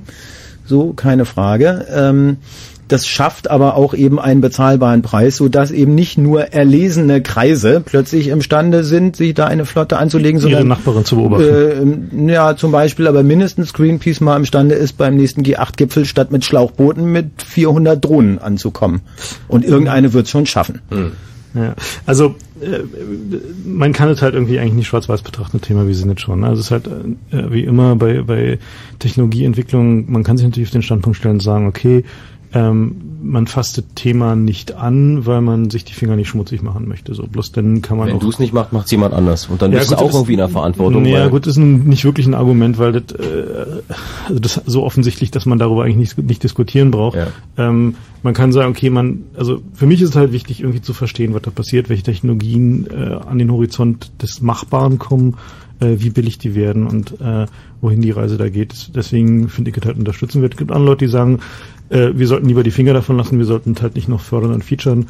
Ähm, aber wie gesagt, das ist halt ein, ein kontroverses, ein kontroverses Thema. Also mich würde mal interessieren, was, äh, wie die Hörer das sehen, ob die, ihnen diese Entwicklung Sorge macht, dass äh, ja plötzlich lauter fliegende Kameras geben wird und äh, ja jeder die haben kann oder auch irgendwie sich Firmen so weit irgendwie hinstellen können, dergleichen Dinge mehr. Also Frage an euch 0331 70 97 110. Macht euch Sorgen, dass die technische Entwicklung so weit ist, dass ähm, die äh, fliegende unbemannte Überwachungskamera mittlerweile irgendwann auch vor eurem Fenster sein wird? Oder sagt ihr, ist doch super, wenn die Technik sich weiterentwickelt? Das wäre schön, wenn ihr ähm, da euren Senf dazugeben möchtet. 0331 70 97 110.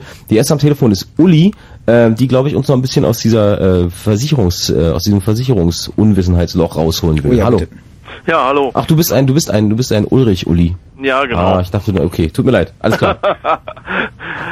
Ja, was diesen ähm, Aspekt angeht, ähm, möchte ich eigentlich nur Folgendes dazu sagen. Ähm, die Problematik äh, aus versicherungstechnischer Sicht liegt für mein Dafürhalten weniger darin begründet, äh, dass jetzt äh, sich die Frage stellt, äh, wer hat versagt oder wer hat einen Fehler respektive eine Unterlassung begangen sondern die Problematik liegt für mich einfach darin, dass diese Drohnen, ähm, die einen echten Schaden anrichten können, also Mhm. sprich militärische Drohnen oder äh, Überwachungsdrohnen, ähm, ja von hoheitlicher Seite betrieben werden. Und äh, wenn du dir mal anschaust, äh, wie die Haftung äh, staatlicher Stellen, das hat jetzt gar nichts mal mit deutschen staatlichen Stellen zu tun, auf internationaler Ebene sieht das ähnlich aus, äh, wie die aussieht im Vergleich zur Haftung von Privatpersonen, dann äh, merkst du recht schnell, dass der Geschädigte dahingehend äh, in den Arsch gekniffen ist.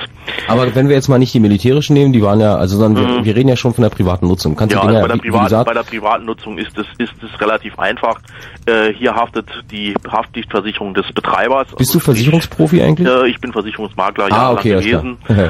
äh, das ist also relativ einfach. Also wenn du da mit deiner Fernbedienung oder wie auch immer deine Drohne fliegen lässt und die rauscht beim Nachbarn ins, ins, ins Wohnzimmerfenster, äh, ist das ein klassischer Fall für der, erstmal für deine Privathaftpflicht. Und äh, wenn du jetzt der Meinung bist, das ist halt deswegen passiert, weil die Software einen Bug hatte, dann hast du rein theoretisch die Möglichkeit, über die sogenannte Durchgriffshaftung äh, die Produkthaftpflicht des Herstellers in Anspruch zu nehmen. Äh, Problem ist einfach, du müsstest halt die Beweisführung äh, darlegen, äh, dass das wirklich aufgrund dieses Software-Bugs passiert ist. und dann sind wir wieder beim Äh, Punkt, den wir in dieser Sendung ansprechen. wieder- Ich will wissen, wie so ein Ding Genau, funktioniert. du um, willst wissen, wie so ein Ding funktioniert äh, und wir sind außerdem bei dem großen, bei dem großen Punkt, äh, wo sitzt der Hersteller? Äh, ist der Hersteller wirklich derjenige, welche der haftbar ist? Es könnte ja auch sein, dass das Ding irgendwo in Taiwan zusammengelötet worden ist und äh, irgendein Importeur, der in den Niederlanden sitzt, hat es importiert.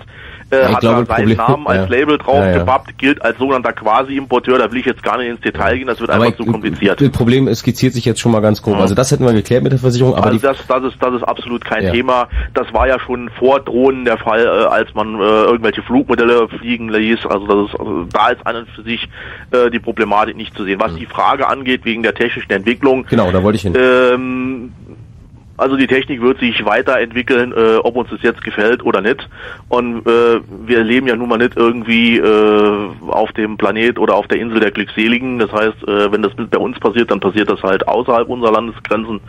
Äh, maßgeblich ist, äh, ist für meinen Geschmack eigentlich äh, eher die Frage, was machen wir mit dieser Technologie? Äh, missbrauchen wir sie für irgendwelche Schweinereien?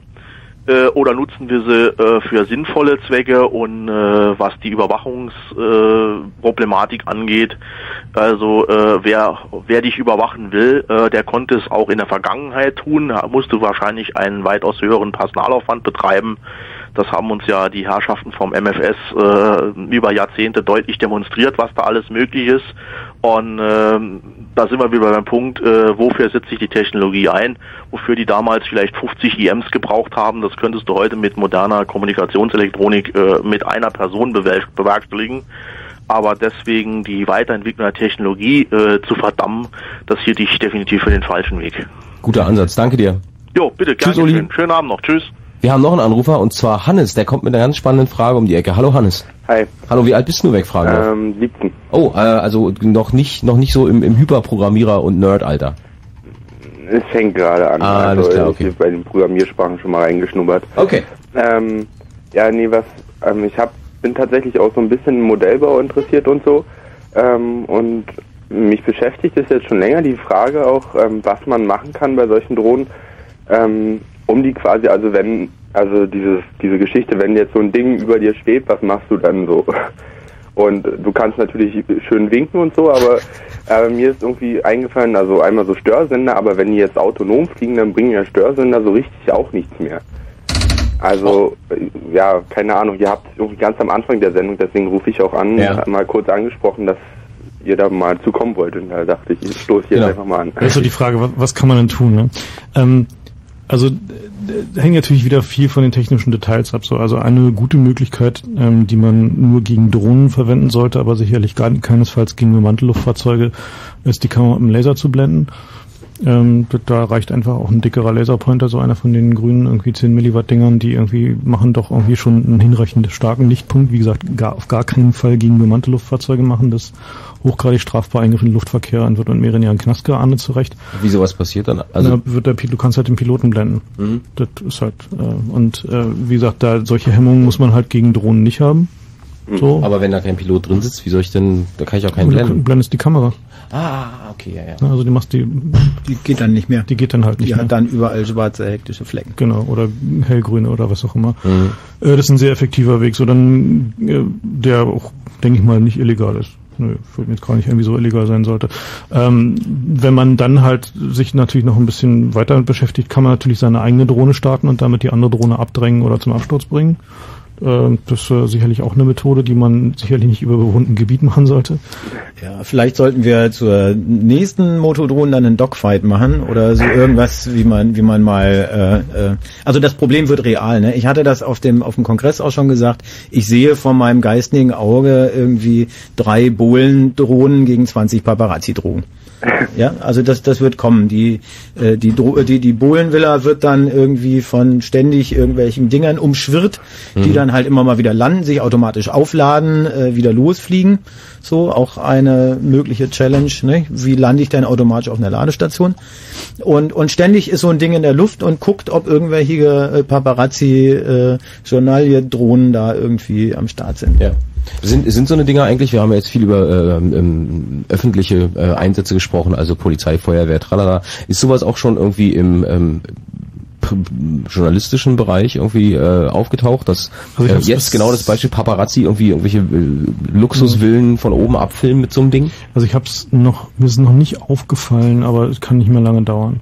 Also es wird, wird sicherlich nicht mehr lange dauern. Die fliegen doch schon mit Helikoptern rum, also warum dann nicht auch mit sowas? Genau, also es wird halt, kann sich nur noch um Monate handeln, denke ich mal so. Ähm, Ich glaube, die effizienteste Methode, um sich momentan eine Microdrone zu holen, ist der stärkere Sender. Mhm. Ja, die Ja. sind nämlich in keiner Weise in irg irgendwie geschützt. Das ist ein ganz normales äh, Fernsteuerprotokoll. Fernsteuersystem, handelsüblich. Ich brauche einfach nur einen dickeren Endstufentransistor in meine Fernbedienung eingebauen und dann ist sie meine. Ach so, weil du dann die Kontrolle über Ja das Ding klar, nimmst. der stärkste Träger gewinnt. Ja, und für, wenn sie niedrig fliegt, reicht im Zweifel eine Wasserpistole. Ja, genau, das wollte ich wissen. Also wie autonom sind denn die Geschichten schon? Also die haben schon immer noch so ein... Also die, momentan wird der, wird der GPS primär dazu verwendet, das Ding stabil in der Luft zu halten. Also, also kann man, könnte man quasi auch, also wenn man jetzt nicht irgendwie gerade die passende Fernsteuerung parat hat, so ein Störsender ist ja schnell gebaut. Ja, äh, wenn der Störsender greift, bleibt das Ding auf der Stelle stehen, bis der Akku alle ist und landet dann, wo er ist. Das Aber ist so das Protokoll bei der Microdrone im Augenblick. Also die fallen nicht einfach runter. Die fallen nicht einfach runter. Das ist ein Luftnagel, der hat GPS. Wenn da irgendwas nicht stimmt, gibt zwei Modi, die kann man einstellen. Der eine ist, bleib da, wo du bist, guck, ob du es wieder kriegst. Wenn nicht, lande. Und die andere Variante ist, flieg genau die Strecke zurück, die du gekommen bist. Okay. Ansonsten, Ja, also die, ja. Das, das geht dann schon, das ist dann schon sehr schwierig, aber den stärkeren Sender zu haben, das, äh, dann ist sie meine. Ja, also eine andere illegale Methode wäre halt einen GPS-Jammer zu bauen. Also das heißt, es ist ein Störsender, der das GPS-Signal stört, ist aber in Deutschland illegal. Äh, man kann die zwar im Internet kaufen, aber wie gesagt, die Verwendung ist äh, seit der Einführung der Autobahnmaut illegal. Ähm, da darf man also das äh, Navigationssignal von GPS nicht stören. Das würde aber auch dazu führen, dass im Zweifel die Drohne irgendwie entweder nicht mehr stabil, stabil fliegt oder abhaut. Ja. Und äh, gibt es da schon irgendwelche Verschlüsselungstechniken oder ist das, also ich kann mir das bald gar nicht vorstellen, also so eine Bei Verschlüsselung. Microdrohne nicht, nein. Nee, aber es wird halt nicht mehr lange dauern. Also bei, Ja, den das Militär- kommt jetzt. bei den militärischen Drohnen sind die, äh, sind die Steuerprotokolle alle verschlüsselt und gehärtet. Gut, Hannes, wir hoffen, wir haben jetzt deinen kleinen Rucksack gepackt, sollte dir morgen eine Drohne über den Weg fliegen, dass du genau weißt, was du da tust. Ja, ein erst wink- Wasserpistole. Erst winken und dann Wasserpistole. Genau, also ansonsten kann man natürlich auch noch irgendwie, keine Ahnung, sowas wie irgendwie Tonmurmeln mit der Zwille oder sowas ausprobieren. Ja, Oh, da muss man aber schon gut mit der Zwille. Ihr seid mir ein paar Spaßfilme. äh, Patrick ist am, Fehl am Telefon. Danke dir, Hannes. Tschüss. Hallo Patrick. Ja, grüß euch. Abend. Ähm, ich habe eine Idee, wie man das machen kann. Und zwar ähm, gibt es da, wenn ihr bei Google eingebt, äh, Thumb Mobile Zapper, ähm, gibt es einen Heise-Artikel, wie man aus äh, einer Mikrowelle das Magnetron nimmt und mit einer Satellitenschüssel gegen Mhm. den gewünschten äh, Gegenstand richtet und das Ding einfach mal kaputt macht. EMP sozusagen. Ist halt auch, Genau. nicht, auch nicht so gänzlich legal. Nee, nicht so richtig. Ja, wieso, wenn die vor meinem Haus fliegt, äh, die Drohne? Naja. Äh, auf meinem Grundstück? Ja, also das Problem ist halt eher, dass du, naja, so eine Mikrowelle umzubauen, also da sozusagen, das äh, ist halt, nun sagen wir, ähm, ich würde es nicht empfehlen für den Hausgebrauch. Äh, Nee, das würde ich auch nicht empfehlen. Also ja. so ein Magnetron kann halt relativ schnell zur Erhitzung von wasserhaltigen Körperteilen zu, auf relativ hohe Don't Temperaturen try führen. this at home. Das ist so, ich meine, man kann auch Sprengstoff selber bauen und äh, diverse, man kann auch versuchen mit einer Kartoffelkanone nach der Drohne zu schießen. Ja, man kann auch versuchen, sich einen Knopf an die Backe zu nähen und ein Klavier dran zu hängen. Genau. Ne? Also ähm, so, ja, oder so, viel lange dran drehen, bis Radio Luxemburg kommt. Äh, das wollen wir, Ja, aber ja, damit, wollen damit der ist das Ding aber auf, auf jeden Fall kaputt. Die Ja, Chips nicht sind da drin gebraten. Nee, du kannst, also mal so eine Drohne, so eine Drohne gegen 2,4 Gigahertz abzuschirmen ist relativ trivial. Du brauchst eigentlich dazu nur äh, im Wesentlichen den ähm, das Gehäuse von in Metallack sprühen und, äh, und äh, an die größte Metallstelle an dem Gehäuse So führen. ein, ein paradisischen Käfig. Genau, das ist halt relativ trivial zu machen. Gerade bei militärischen Drohnen ist das auch total üblich. Die werden halt gegen EMP gehärtet. Also da gewinnt man nicht so viel außer Ärger mit den Nachbarn. Okay. Siehst du, Patrick, also auch du äh, mit einer mit einer Wasserpistole einfach. Wir haben noch einen Anruf von Ja. Wasserpistole und, und Laser, ja. Genau, also Laser gegen, gegen die Kamera blenden ist im Zweifel das einfachste. Okay. Tschüss. Danke. Tschüss. äh, am Telefon ist Christian. Hallo Christian, grüß dich. Ja, hallo. Ich glaube, der, der, der erste heute Abend, der nicht Hurra schreit, wenn wir über Drohnen reden. Ja, genau. Wie gesagt, also ich verfolge die Sendung durch Zufall, weil ich hier oben in dem Raum am Arbeiten bin bei euch. Äh, komme eigentlich aus der Koblenzer Kante unten. Mhm. Und äh, wie gesagt, bin total, total schockiert, muss ich ganz ehrlich sagen, über das Thema, wo ihr da sprecht, äh, dass das überhaupt schon so akut ist. Äh, muss ich ganz ehrlich sagen, bin ich total baff. Also ich wusste zwar, dass es so welche gibt und äh, dass sowas auch verwendet wird, vielleicht im militärischen Bereich, aber dass da im privaten Bereich schon im Prinzip äh, spioniert wird mit den Dingern und so weiter, also ist für mich absolut neu, muss ich ganz ehrlich sagen. Du musst mal gucken inter, im Internet Mi- Mikrocopter, also Mikro mit K und Copter auch mit K, .com oder .de, .de. Ja. Äh, da gibt's sogar gibt's sogar ein Video, wie die so ein Ding starten, also so eine kleine, die ist so groß wie so ein Modellflugzeug, starten die aus der Hand und dann kannst du mit der Kamera sehen, was die Drohne alles sieht. Du hast echt das Gefühl, du sitzt im Fernsehen. Ach ja. Ja. Ist ja ein Ding. Also Ja. wie gesagt, muss ich ganz ehrlich sagen, ich habe von dem ganzen technischen Kram da mit der Drohne keine Ahnung, muss ich ganz ehrlich dazu sagen. Ich bin so ein Computerfreak nicht, muss ich äh, sagen, aber also ich bin total schockiert. Also, äh, dass die im Prinzip so verwendet werden für den ganzen Kram schon äh, im privaten Bereich. Okay, okay, also jetzt, jetzt nochmal die Frage an die Experten, auch um das, um den Einwand von Christian nochmal aufzugreifen. Wir haben jetzt anderthalb Stunden lang schon über Drohnen geredet. Wie äh, dramatisch oder wie äh, akut ist diese, ist diese Thematik jetzt wirklich im normalen privaten Leben? Naja, also momentan haben wir halt einen, keine Ahnung, wie viele Leute werden es vielleicht in Deutschland gebaut haben, 150 oder was? Ja, insgesamt, aber geh mal davon aus, dass zwei Drittel das äh, entweder nicht fertig gekriegt haben oder nicht mehr interessiert. Oder es irgendwie gegen den nächsten Baum geflogen haben. Äh, Fakt ist, es geht.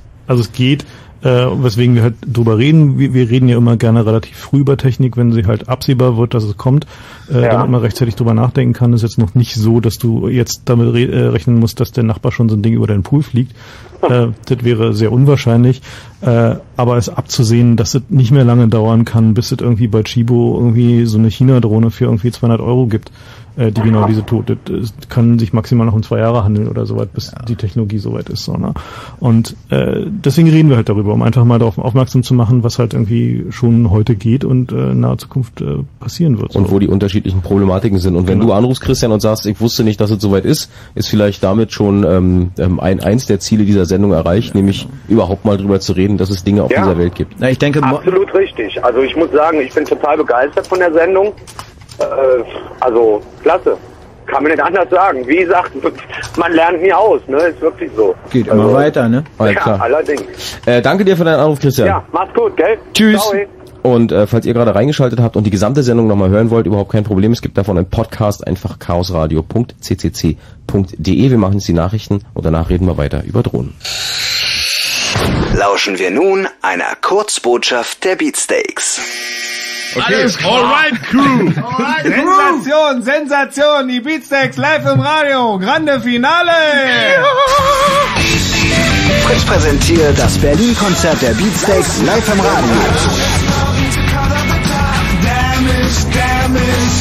Inklusive Special Guest The Subways. Das ausverkaufte Tourfinale der Beatsteaks live im Fritz Radio Konzert. Freitag, 29. August. Mehr Infos fritz.de. Und, und die aller, allerletzten Tickets zum Live dabei sein haben wir auch noch. Einfach gut Fritz hören. Das ausverkaufte Berlin-Konzert der Beatsteaks live im Radio.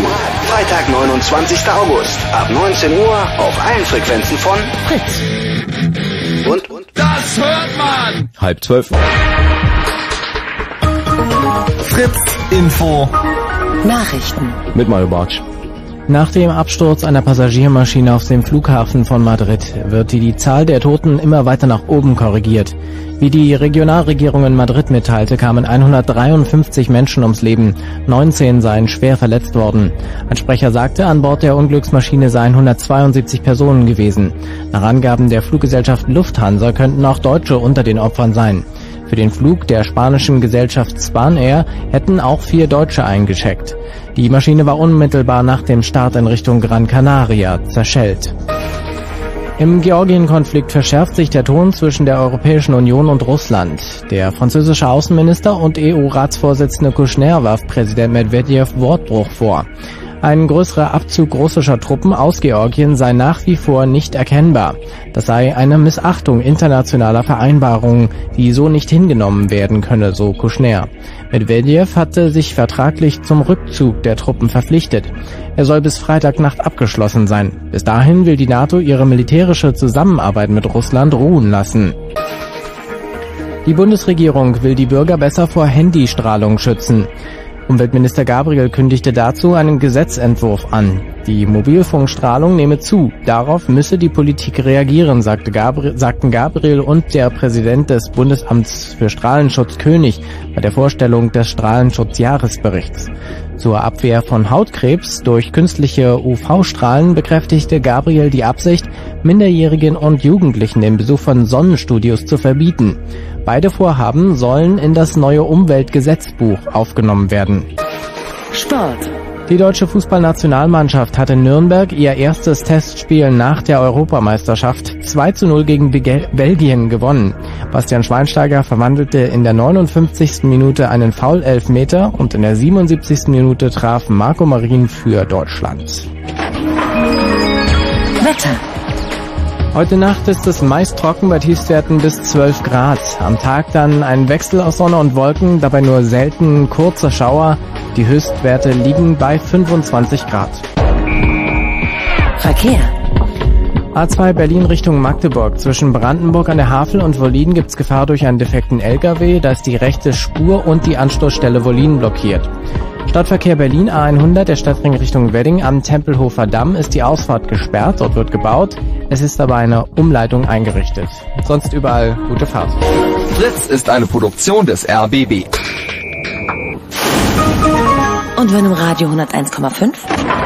Dann Fritz in Eisenhüttenstadt.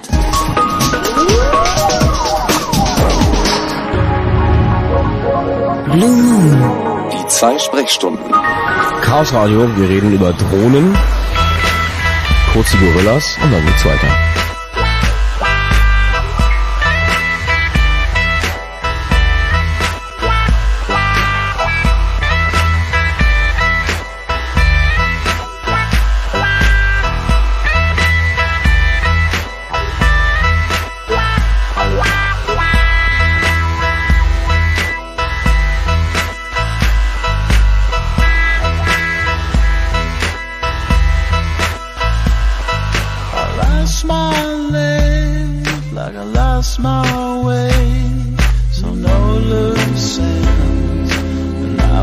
See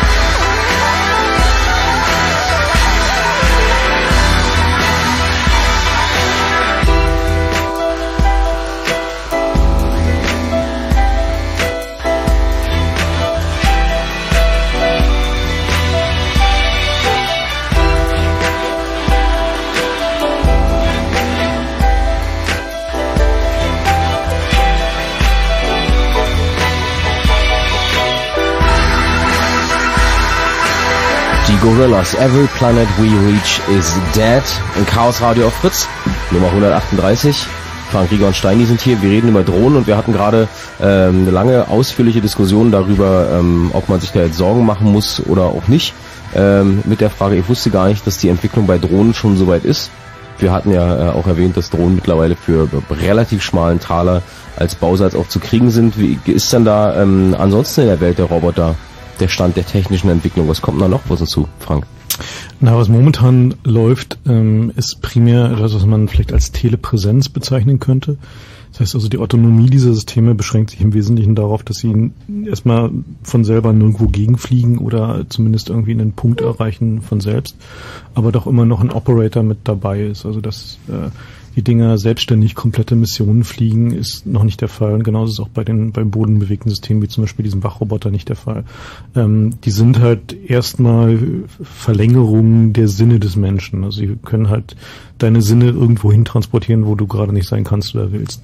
Ähm, das hat auch schon eine sehr lange Tradition, also Bombenentschaffungsroboter, die Dinger, die sie in äh, Kernkraftwerken einsetzen, wenn sie da ähm, den Scheiß aufräumen müssen, nach Tschernobyl zum Beispiel, äh, oder bei Chemieunfällen und so. Solche Sachen gibt's ja schon sehr lange und die werden aber gewinnen immer mehr an Autonomität. Das heißt also, die können immer mehr Dinge selber tun, um die du dich dann nicht drum kümmern musst, sondern einfach sagen kannst, fahr mal den Flur runter und dann fährt das Ding den Flur runter und fährt um selber, von selber um irgendwelche Schutthaufen drumherum. Äh, so eine Sachen. Das sind halt so die, also da wird halt sehr viel Energie reingesteckt, weil dafür sehr viele praktische Anwendungsfälle gibt. Und ähm, was ich schon erwarte, ist, dass sowas zum Beispiel verwendet werden kann, um, äh, dass du körperlich irgendwo anwesend sein kannst, wo du gerade nicht hinfliegen willst. Also dass es zum Beispiel einen Roboter gibt, der dich auf einer Konferenz vertritt. Mhm. Ne, der kann erstmal im Rollstuhl sitzen, weil dafür ist die Welt mittlerweile auch eingerichtet, zumindest im Westen. Oder vielleicht später kann er auf zwei Beinen laufen und hat halt irgendwie eine Projektion von dem Gesicht reingeklebt und kann für dich halt Hände schütteln auf irgendeiner Konferenz, wo du gerade nicht anwesend sein kannst. So eine Anwendung wird es äh, relativ viele, denke ich mal, auch relativ bald geben. Ähm, dann ist sicherlich dieser ganze Bereich ähm, mehr so Haushaltshilfen, Krankentransport, Exoskelette, was auch so ein Ding ist, also Oh ja, de facto auch so ein, so, ein, so ein Roboter. Ähm, denke, da wird äh, sehr viel passieren, also weil so ein Exoskelett ist eine Sache, die wollen wir eigentlich alle haben. Wenn wir irgendwie 70 und klapprig sind, dann wollen wir trotzdem noch irgendwie selber die Treppen hochgehen können. Das heißt, wir wollen halt einen ja, Ironman Du ziehst dir quasi so einen, so einen Anzug an, der für dich die, die dich bei den Bewegungen unterstützt. Genau. Ich, ich setze mich in den Roboter, der im Prinzip meine Außenhülle stabilisiert und mit Da Kraft versieht. da, also in, in, in dem Genre oder in dem Bereich gibt's ja speziell in Japan schon eine Menge Entwicklungen, wo es so um Reha-Technik und Reha-Roboter geht. Da sind die ja sehr, sehr fit. Genau, da machen, da machen die eine ganze Menge, ähm, einfach bedingt durch die Überalterung ihrer Gesellschaft und ihren äh, Hightech-Fimmel, den sie ohnehin haben, also dass die, die Einsatzschwelle relativ gering. Ähm, dann ist eine ganze Menge passiert im so Bereich, sagen wir mal, Spezialanwendungen, Fensterputzroboter auf großen Glasflächen, ähm, Da fährt Staubsaugerroboter. doch, fährt doch einer am Hauptbahnhof Genau, über da fährt so ein. Ding, fährt darüber so. Und, ähm, ja, wer, wer ist jetzt verantwortlich, wenn der Runde fällt? ja, interessante Frage. ne? Ich glaube, er ist festgebuddelt. Na gut, da fallen auch schon andere Stahlträger Kann man da runter. mit einer Drohne hinfahren und den einfach einsacken? Nee, der ist fest, also der läuft auf so Schienen. Ach so, okay. Dann brauchst du eine, eine Schraubdrohne. Drohne, Genau. okay. Ja, aber das wären alles... Willst du damit ja? Äh, Da, da muss ich überhaupt kurz mal Fensterputzroboter, da muss ich eine Story loswerden, da war ich so platt, da war irgendwo so ein unbedeutender kleiner Artikel über eine Entwicklung, dass sie elektrostatische Adhäsion jetzt irgendwie mal in richtig gemacht haben. Ist jetzt kurz ein bisschen technisch. Die haben im Prinzip eine Folie genommen, äh, legen da massiv Spannung an und jeder kennt das, wenn man so einen Luftballon am Pulli reibt, dann klebt er an der Decke. Was ich nicht wusste, was wir dann aber mal nachrecherchiert haben, man kann tatsächlich mit der Energie aus einer aus einer AA, einer, einer Mignon-Zelle, kann man genug Elektroadhäsion erzeugen, um 100 Kilo an die Decke zu hängen.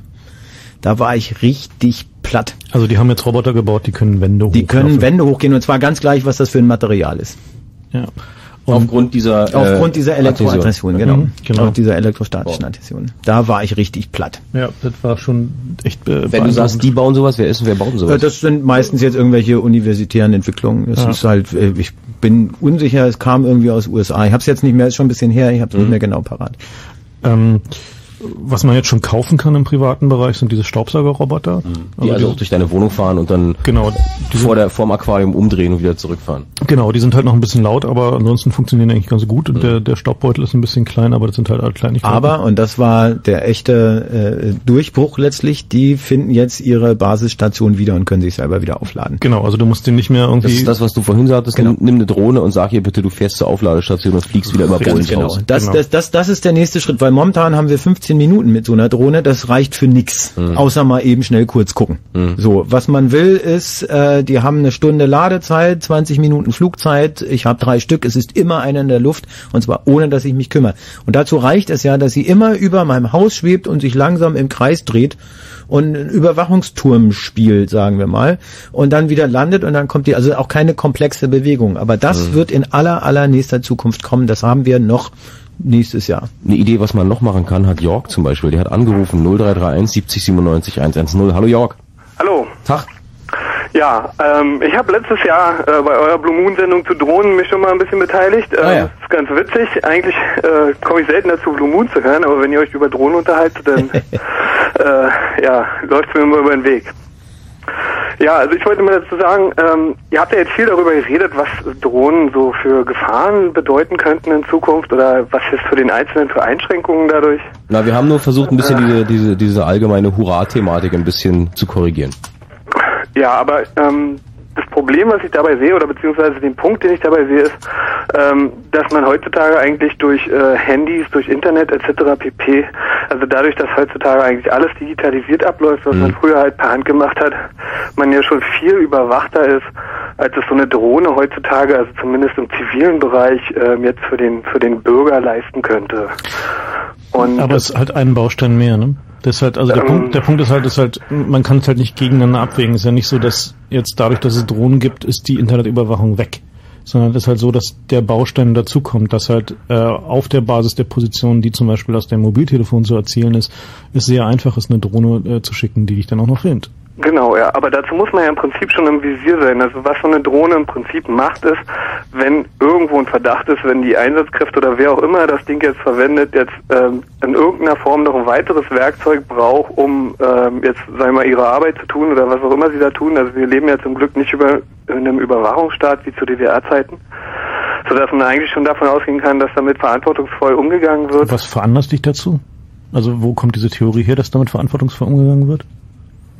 Das ist jetzt keine Theorie, sondern das ist einfach meine Beobachtung unserer heutigen Gesellschaft, dass einfach in der Bundesrepublik, also ich muss dazu sagen, ich bin aus dem Osten, mit Daten, solange sie zumindest öffentlich gehandhabt werden oder auch eben mit solchen Mitteln wie Drohnen oder was die Polizei oder sonstige Einsatzkräfte eben sonst als, als an Möglichkeiten haben, um jetzt dem Bürger in irgendeiner Form zu schaden, dass das schon verantwortungsvoll eingesetzt wird. Echt? Du hast den aktuellen Skandal, Skandal komplett nicht mitgekriegt, Na, der ne? aktuelle Skandal behandelt ja erstmal kommerzielle Sachen. Ja, und Also- was glaubst du, wo die Informationen alle herkommen?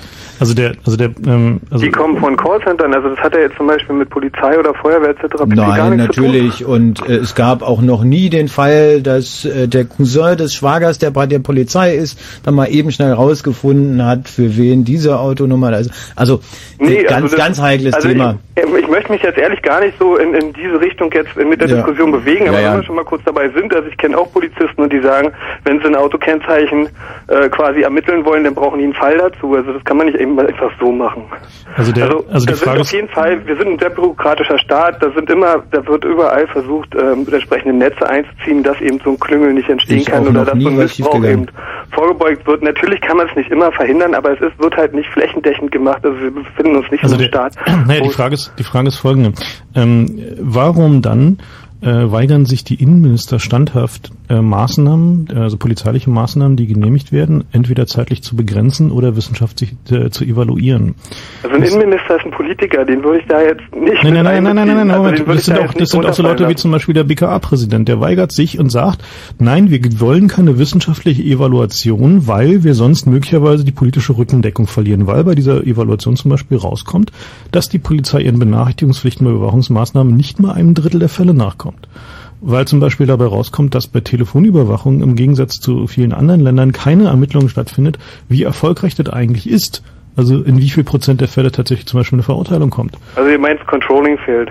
Äh, Ja, es gibt es nicht, weil es wird halt politisch verweigert und aus, aus diesem Grunde bin ich enorm skeptisch, äh, dass damit verantwortlich umgegangen Also wird. ich, ich sage mal so, ich habe kein Problem damit, dass man skeptisch ist. Das ist auch immer gut. Also man muss die Sachen natürlich hinterfragen, aber auf der anderen Seite muss man natürlich auch sehen, welche Möglichkeiten und auch im positiven Sinne ähm, betrachtet jetzt ähm, Drohnen eben nicht nur für die Polizei, sondern eben auch für kommerziellen Einsatz. Also wenn es um, keine Ahnung, Hochspannungsleitungen überwachen oder Ja, ja, nee, das- das- das das bestreitet doch oder niemand. Waldbrand, Waldbrände früh entdecken, all Mhm. solche Sachen. Also man kann mit Drohnen unheimlich viel anfangen, Naja. was man heutzutage ähm, natürlich, äh, wenn man es denn machen will, sehr teuer mit bemannter Luftfahrt machen muss. Naja, oder mit, mit allen anderen Sachen, das haben wir auch gerade äh, gerade angeschnitten, dass die Drohne einfach im Zweifelsfall oder der das unbemannte Objekt, was welches auch immer, Mhm. äh, einfach dahin gehen kann, wo Menschenleben in Gefahr sei, äh, sind. Also was weiß ich, irgendwelche Katastrophenherde oder Genau, ja. Unf- Obwohl das ja nur, Unfallgeschichten sag ich mal, der, der ne? eher seltenere Aber- Fall ist, aber oft hat Genau. man halt eben, dass man Sachen, wo man wirklich jetzt Sachen, die jetzt keinem persönlich schaden, wie zum Mhm. Beispiel Waldbrände oder sonst Ja, ja, was, nee, ja, ja, also hatten wir alles, haben wir aber eingangs ja auch diskutiert. Der Architekt, der eben seine Baustelle mal anguckt. Genau, also ich habe jetzt eure Sendung nicht von Anfang Na an eben, da, verfolgt. da deswegen fehlt ich jetzt da genau nicht dieser Teil. Ist, äh, ist klar, ist überhaupt auch nicht schlimm. Ähm, wir wollten ja auch hier nicht sagen, dass Drohnen böse, böse, böse sind, sondern Ja. einfach nur darauf hinweisen, wie weit die technische Entwicklung schon ist, Mhm. dass du so ein Ding für unter 1000 Euro bauen kannst und losschicken kannst Ja. Mhm. und wohin die technische Entwicklung dann noch geht und welche, äh, äh, welche Pros und Kontras da links und rechts vom Wege liegen, das können wir hier in der Zwei-Stunden-Sendung natürlich gar nicht Ja, anreißen. Also Aber die, die ähm, Pros, die Pros gerade jetzt äh, von der Tatsache, Mhm. dass ähm, die Drohne jetzt äh, auch beim Mikrokopter und so weiter und so fort immer günstiger und einfacher wird, Ja. ähm, sehe ich einfach, dass sie nicht mehr ausschließlich militärisch genutzt wird. Weil militärische Nutzung ist immer dann, wenn das Militär quasi für viele Millionen, die können ja Heidengeld da drin versenken, quasi eine Technologie für sich allein nutzen kann. jetzt kommt, jetzt kommt gleich wahrscheinlich die Theorie mit der Teflonpfanne und der Raumfahrt. Nö, gar nicht. Also, also für, für uns ist halt äh, das Problem, dass ähm, wenn wir, also wenn so neue Technologie anfängt in Benutzung zu kommen, dann muss man Mhm. sich halt darüber Gedanken machen, wie wird die, also benötigt es eine Regulierung? Ähm, wenn ja, wie soll die aussehen? Also ist zum Beispiel Natürlich, klar. Ne, also ist es zum Beispiel notwendig, halt bei, bei den sagen wir so Modellflugzeugen oder besseren Mhm. Modellflugzeugen mit GPS und einer Kamera unten dran, sind wir vermutlich noch nicht in dem Bereich, wo man sagt, okay, da braucht man eine Regulierung. Wenn die Dinge aber plötzlich wirklich in großen Massen eingesetzt werden können, weil sie enorm billig geworden Mhm. sind. Und wenn du einfach mal, jetzt nur mal spaßhalber annimmst, du könntest einfach tausend von den Dingern permanent über Berlin in der Luft haben. Also naja, ich meine, das geht ja nun gerade bei den Mikrokoptern, um die es sicher, sag ich mal, Nein, wenn wir nein, jetzt diese nein. Theorie über Berlin haben, dann sagen wir, wir bewegen uns im elektrischen Bereich unter 5 Kilo, das sind dann diese Mikrodrohnen, die können ja nun nicht länger als 20 Minuten Das ist in ja der Luft vollkommen in. Ordnung. Wenn du 5000 Stück hast, dann hast du 2500 auf der Ladestation, 2500 in der Luft. So, also, na, also das ist halt, wenn die Dinger, also wir müssen einfach darüber nachdenken, wie, wie sehen so eine Szenarien aus, weil das Aber ist- das, das wäre doch im Prinzip genau das Gleiche, wenn es schon heute darum geht, äh, wer darf seine Filiale auf der Straße, Bankfiliale oder was auch immer, mit einer Kamera wie weit überwachen, ohne dass er Persönlichkeitsrechte Genau. Und das verletzt? ist, da gibt's genau halt, dieselbe da gibt's halt, Thematik, Da ja. gibt's halt eben äh, Im tatsächlich Prinzip ist das ja schon abgedeckt, wenn man so will.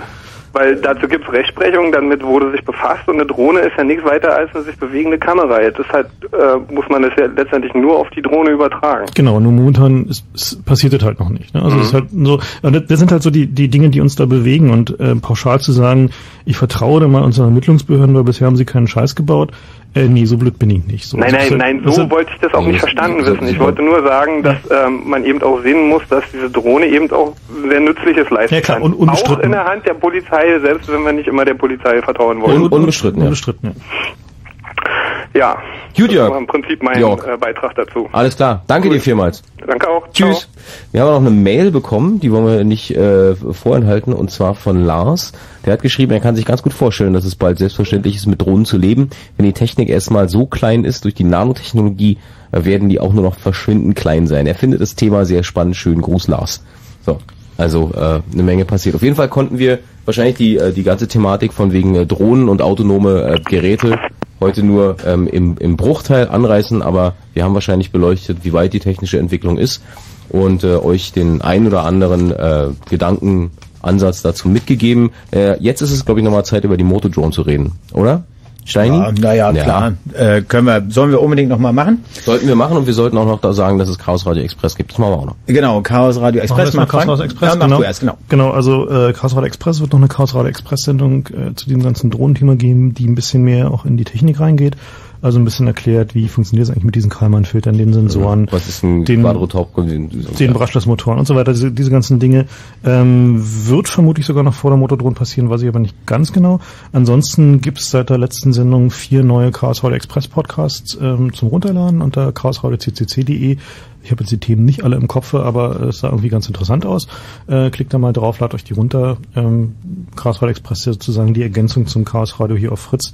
Ja, äh, die, wo- die Tech, der technische der, genau, große Bruder. Wo halt einfach die, die technischen äh, Dinge ein bisschen mehr ausführlich gewidmet werden, äh, gewürdigt werden können. Ähm, ja, ansonsten, wie gesagt, chaosradio.ccc.de, da gibt's halt auch noch mehr äh, Details und Informationen dann. Genau. jetzt Und auch den Podcast dieser Sendung. Genau. Ne? Genau. Genau, und am 20. September ist die Veranstaltung Motodrone, veranstaltet von dem Motodrone e.V. In, unter Mitarbeit des Chaos Computer Clubs und etlichen anderen Institutionen. Paparazzi werden da sein, etliche Microcopter Bauer werden da sein. Ich hoffe, jemand von Microdrones wird auch da sein, habe ich noch nicht erreicht. Äh, etliche Vertreter von Politik und äh, Wissenschaft werden anwesend sein. Wir werden äh, Mikrocopter live und zum Zugucken dort bauen.